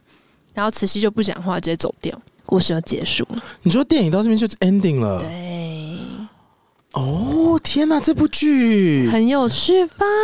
完全已经我想说超过色气的范畴哎、好写实啊！充满了杀气哎、我非常天蝎座的一部剧。我那时候是想说，对，其实宫斗剧有一种可能就应该长这样，对，应该说它非常的血，它其实就是一步一步利用大家往上爬。嗯，他才管你六爷是不是跟他年少有情分呢？就是一个很政治斗争的局面啊。对而且我相信到死到临头，六爷也可能会弃他于不顾，对对，六然爷也后没多少真心啊。或者是说，你看他们两个要怎么样缔结这样子盟友的关系？如果是《甄嬛传》的话，就会只是一次在池边的巧遇，然后嘻嘻哈哈；或者是甄嬛有难，就不小心被别人害了小产，然后他来救他。好像是那个我跟端妃的那种合作关系一样。对，但是真实情境就是你误杀一个人，被另一个人看到，他帮你灭尸，嗯然后你们俩就缔结了盟友关系，然后就觉得嗯，其实，在宫里面这样的事情好像蛮合理的，但就是水源可能要注意 一下，感觉有问题。他们不会只有一口井啦。对。然后就看完就哇哦！我小时候就是一直觉得这是一部很色的片，但长大之后发现说真的不止哎、对。可是它的厉害的地方就是它该色的时候也真的很色，嗯，因为像六爷那一段其实也很好但看。头喷掉的时候也是彻底的头喷掉啊。对，就是血腥暴力的时候，也真的很血腥暴力。我觉得其实以前的片的那种规范啊呢，就能够让你看到他们真的想要拍的很震撼的画面。嗯，因为现在在东避西避，有时候用很隐晦的方式看的时候，就是不够过瘾。对、嗯哎他反而就是很直接、很直球。而且因为以前的血腥模式，我觉得跟现在又有点不一样了。嗯因为现在的血腥的处理，我总觉得会有一种艺术感，或是有一种嗯动画感。但是因为以前他们会用道具来做，嗯，所以你砍一个头，真的就是给它砍下去，那真的就是对你看到他在砍一个头、哎。即便你细看觉得好粗糙，但还是很可怕。对，因为它真的就是一个头的东西被砍掉了嘛。对对对那因为一动画剧有一个头，就比如说肥猪你反而会丧失一点真实感。嗯对，因为可能那个道具还会有一种，实体的物的感觉，还会有那对种什么阻抗啊什么那种的，嗯就会特别的有 feel 我觉得缝嘴巴那一边真的好可怕，啊！你看，你看，我立刻就想到他叫不出来。超可怕，我不好敢可怕细看，但我觉得看起来好像很真那样。前阵子漫威不是有拍《绯红女巫》的，嗯绯红女巫》跟奇异博士，奇异博士二了，然后里面的大反派是绯红女巫，嗯，然后里面里面就有一个桥段是绯红女巫她变成反派，然后她穿越到另外一个异世界，对，然后她在那个异世界里面就要得到她要的东西，所以所有的超级英雄反而变成她的敌人，哦她这个时候就变成大坏蛋。对，然后她用一些魔法去解决超级英雄的方式也超级无敌残忍，她直接让呃超级英雄最擅长的东西变成废物。比如说里面有个超级英雄，他特色是弹簧，他可以把身体伸超长，然后弹力变得超强，嗯，他直接把它就是融化。哦因，为他弹力够强嘛，那我把弹力极限完就变融化，然后那英雄就直接变成一滩水。啊然后另外一个英雄是，只要一讲话，那个声波就可以毁灭，就是物质。嗯他的声波的那个震动物能力超强。嘿，然后那时候飞鸿女巫就是直接只是看他一眼，那个超级狮英子雄吼，哎，对是狮子吼没错哦。嗯所以他的特色是他平常不讲话，因为他一讲话破坏力就会超强。对然，后他是某一个超级英雄族群的王，他的等级超高。然后他在电影里面只被一个眼神就解决掉了，为什么他就看他一眼，然后那个英雄的那个嘴巴就被缝起来。哎呀，然后另一个就然后那个声音就弹回去，然后脑袋爆掉。好可怕哦，对，所以所以我就那时候我就想说，哦，其实电影这样拍，这叫什么黑色暴力美学好吗？可怕，或者之前追杀比尔，你在看到那些画面的时候，啊你反而会被他所吸引，对因为对，人手始终对这种很深沉的你说血腥，血与性嗯啦，就是新山色嘛，它就是新的一部分呢、啊对对，好，但是我其实坦白讲，我本来还一直以为玉兰跟六爷之间会有一些争这执。就是比较浪漫的部分。对也许真的对有，它如果篇幅更长，它可能真的可以写进去。我前面是真的觉得好可惜哦，嗯然后，而且因为又是梁家辉演的六爷，觉得好帅。然后他们在那一段，就是在承德避暑山庄相遇那一段的时候，也是有一种两个人都已经彼此喜欢彼此很久，嗯但终于可以在一起，然后所以就觉得好浪漫。但是坐一坐就开始聊，但那个国家大事，对对嘛，所以你看他们最终在意的还是对如何利用彼此啊。没错，没错。哦，但是我不得不说，那个凯格尔运动把那个名字打成一扇扇子，真的很厉害。还蛮厉害的。然后我也在想说，其实我觉得舔冰柱那一边的知识应该是有问题你，说，因为他们的舔法真的就是跟你吃冰淇淋。不不不不不我想说，不可能是这样舔，就是不可能明记是这样子教哦。也许那个年代不就可能是哦这样。做哦。嗯，OK，但是他其他地方像什么，就是讲什么性感带什么，我想说，哇，这些知识，it's like it's real。所以如果如果小时候看这个的话，其实还是有吸收到一些相对在床上知识上面好像算正确的知识，都剪掉哦喽，嗯，都剪掉，难怪大人不给看哦。好啊，今天推荐给大家这部呢，叫做《慈禧的秘密生活》。我觉得从宫斗剧的角度看，会看到一些蛮不一样的东西。但是如果你单纯要从色色的角度看的话，虽然是一九九五年的片，可是我觉得它那些有情欲的桥段，都还是真的。会让人心痒痒的。嗯，我少补充一下，是因为其实这部戏刚好说是一九九五年拍的，然后我觉得它有一个很明显的框架，是他觉得慈禧就是害中国毁灭，哦所以他很猎奇的是要哦看为什么一个女的可以把中国搞成这样。我觉得他有一个大前提的鬼是长这样子的所以，他最终想要导的结论是这样，就是他其实是让他是一个。反面邪邪派英雄这种感觉嗯，嗯他其实并没有觉得他做的事情是好事，他觉得他带来就是毁灭，所以才会说他命就是克夫、克国、克克克啊克掉江山。，对，可是我觉得，呃其实他片中有一段是这样，就是咸丰快要死的时候，他就说：“玉兰，如果你是男儿身的话，你就会是国家的福气，但太可惜了，你不是，这就是命了。”他就觉得哇，这个框架好明显，哦可是因为就是那个时代，或者他在描述这个故事的时候，都还会让他有一种作为女性，她好像用性当做她的手段，然后这是不正当的。可是里面所有的男性也都在用一些歪七扭八的手段你说获得他们要的躺。在床上也是有两个小妾啊，这样。对，没有，啊，或者是说，你说那八个顾命大臣还不是就是先斩后奏，嗯或是他们有很多也可能就是透过把别人杀掉。你看，他也想把两个太后埋伏杀掉啊，那难道这是什么正当手段吗？可能也许就是在利益面前就顾不了那么多吧。就是我觉得大家都只是用很多手段得到自己要的东西，可是慈禧用的是性的时候就会被 judge。呃嗯，我觉得第一个层次就是他比较现实层面考量一点。嗯，对，所以就是当我们在做现实层面考量的时候，其实我们会利用性或者情感来当成工具，但不会有像电影或是小说剧情般那样的的包装。就比如说嗯，我们在最后一幕的时候，不是很期待说，那你有没有久久爱过我？对啊，他问的是你是不是你杀的子安？对啊对，，这或许这才是真正人在心里面最想问的问题。嗯，嗯，他如果是双鱼座，可能才会问说：“那你有没有爱过我？”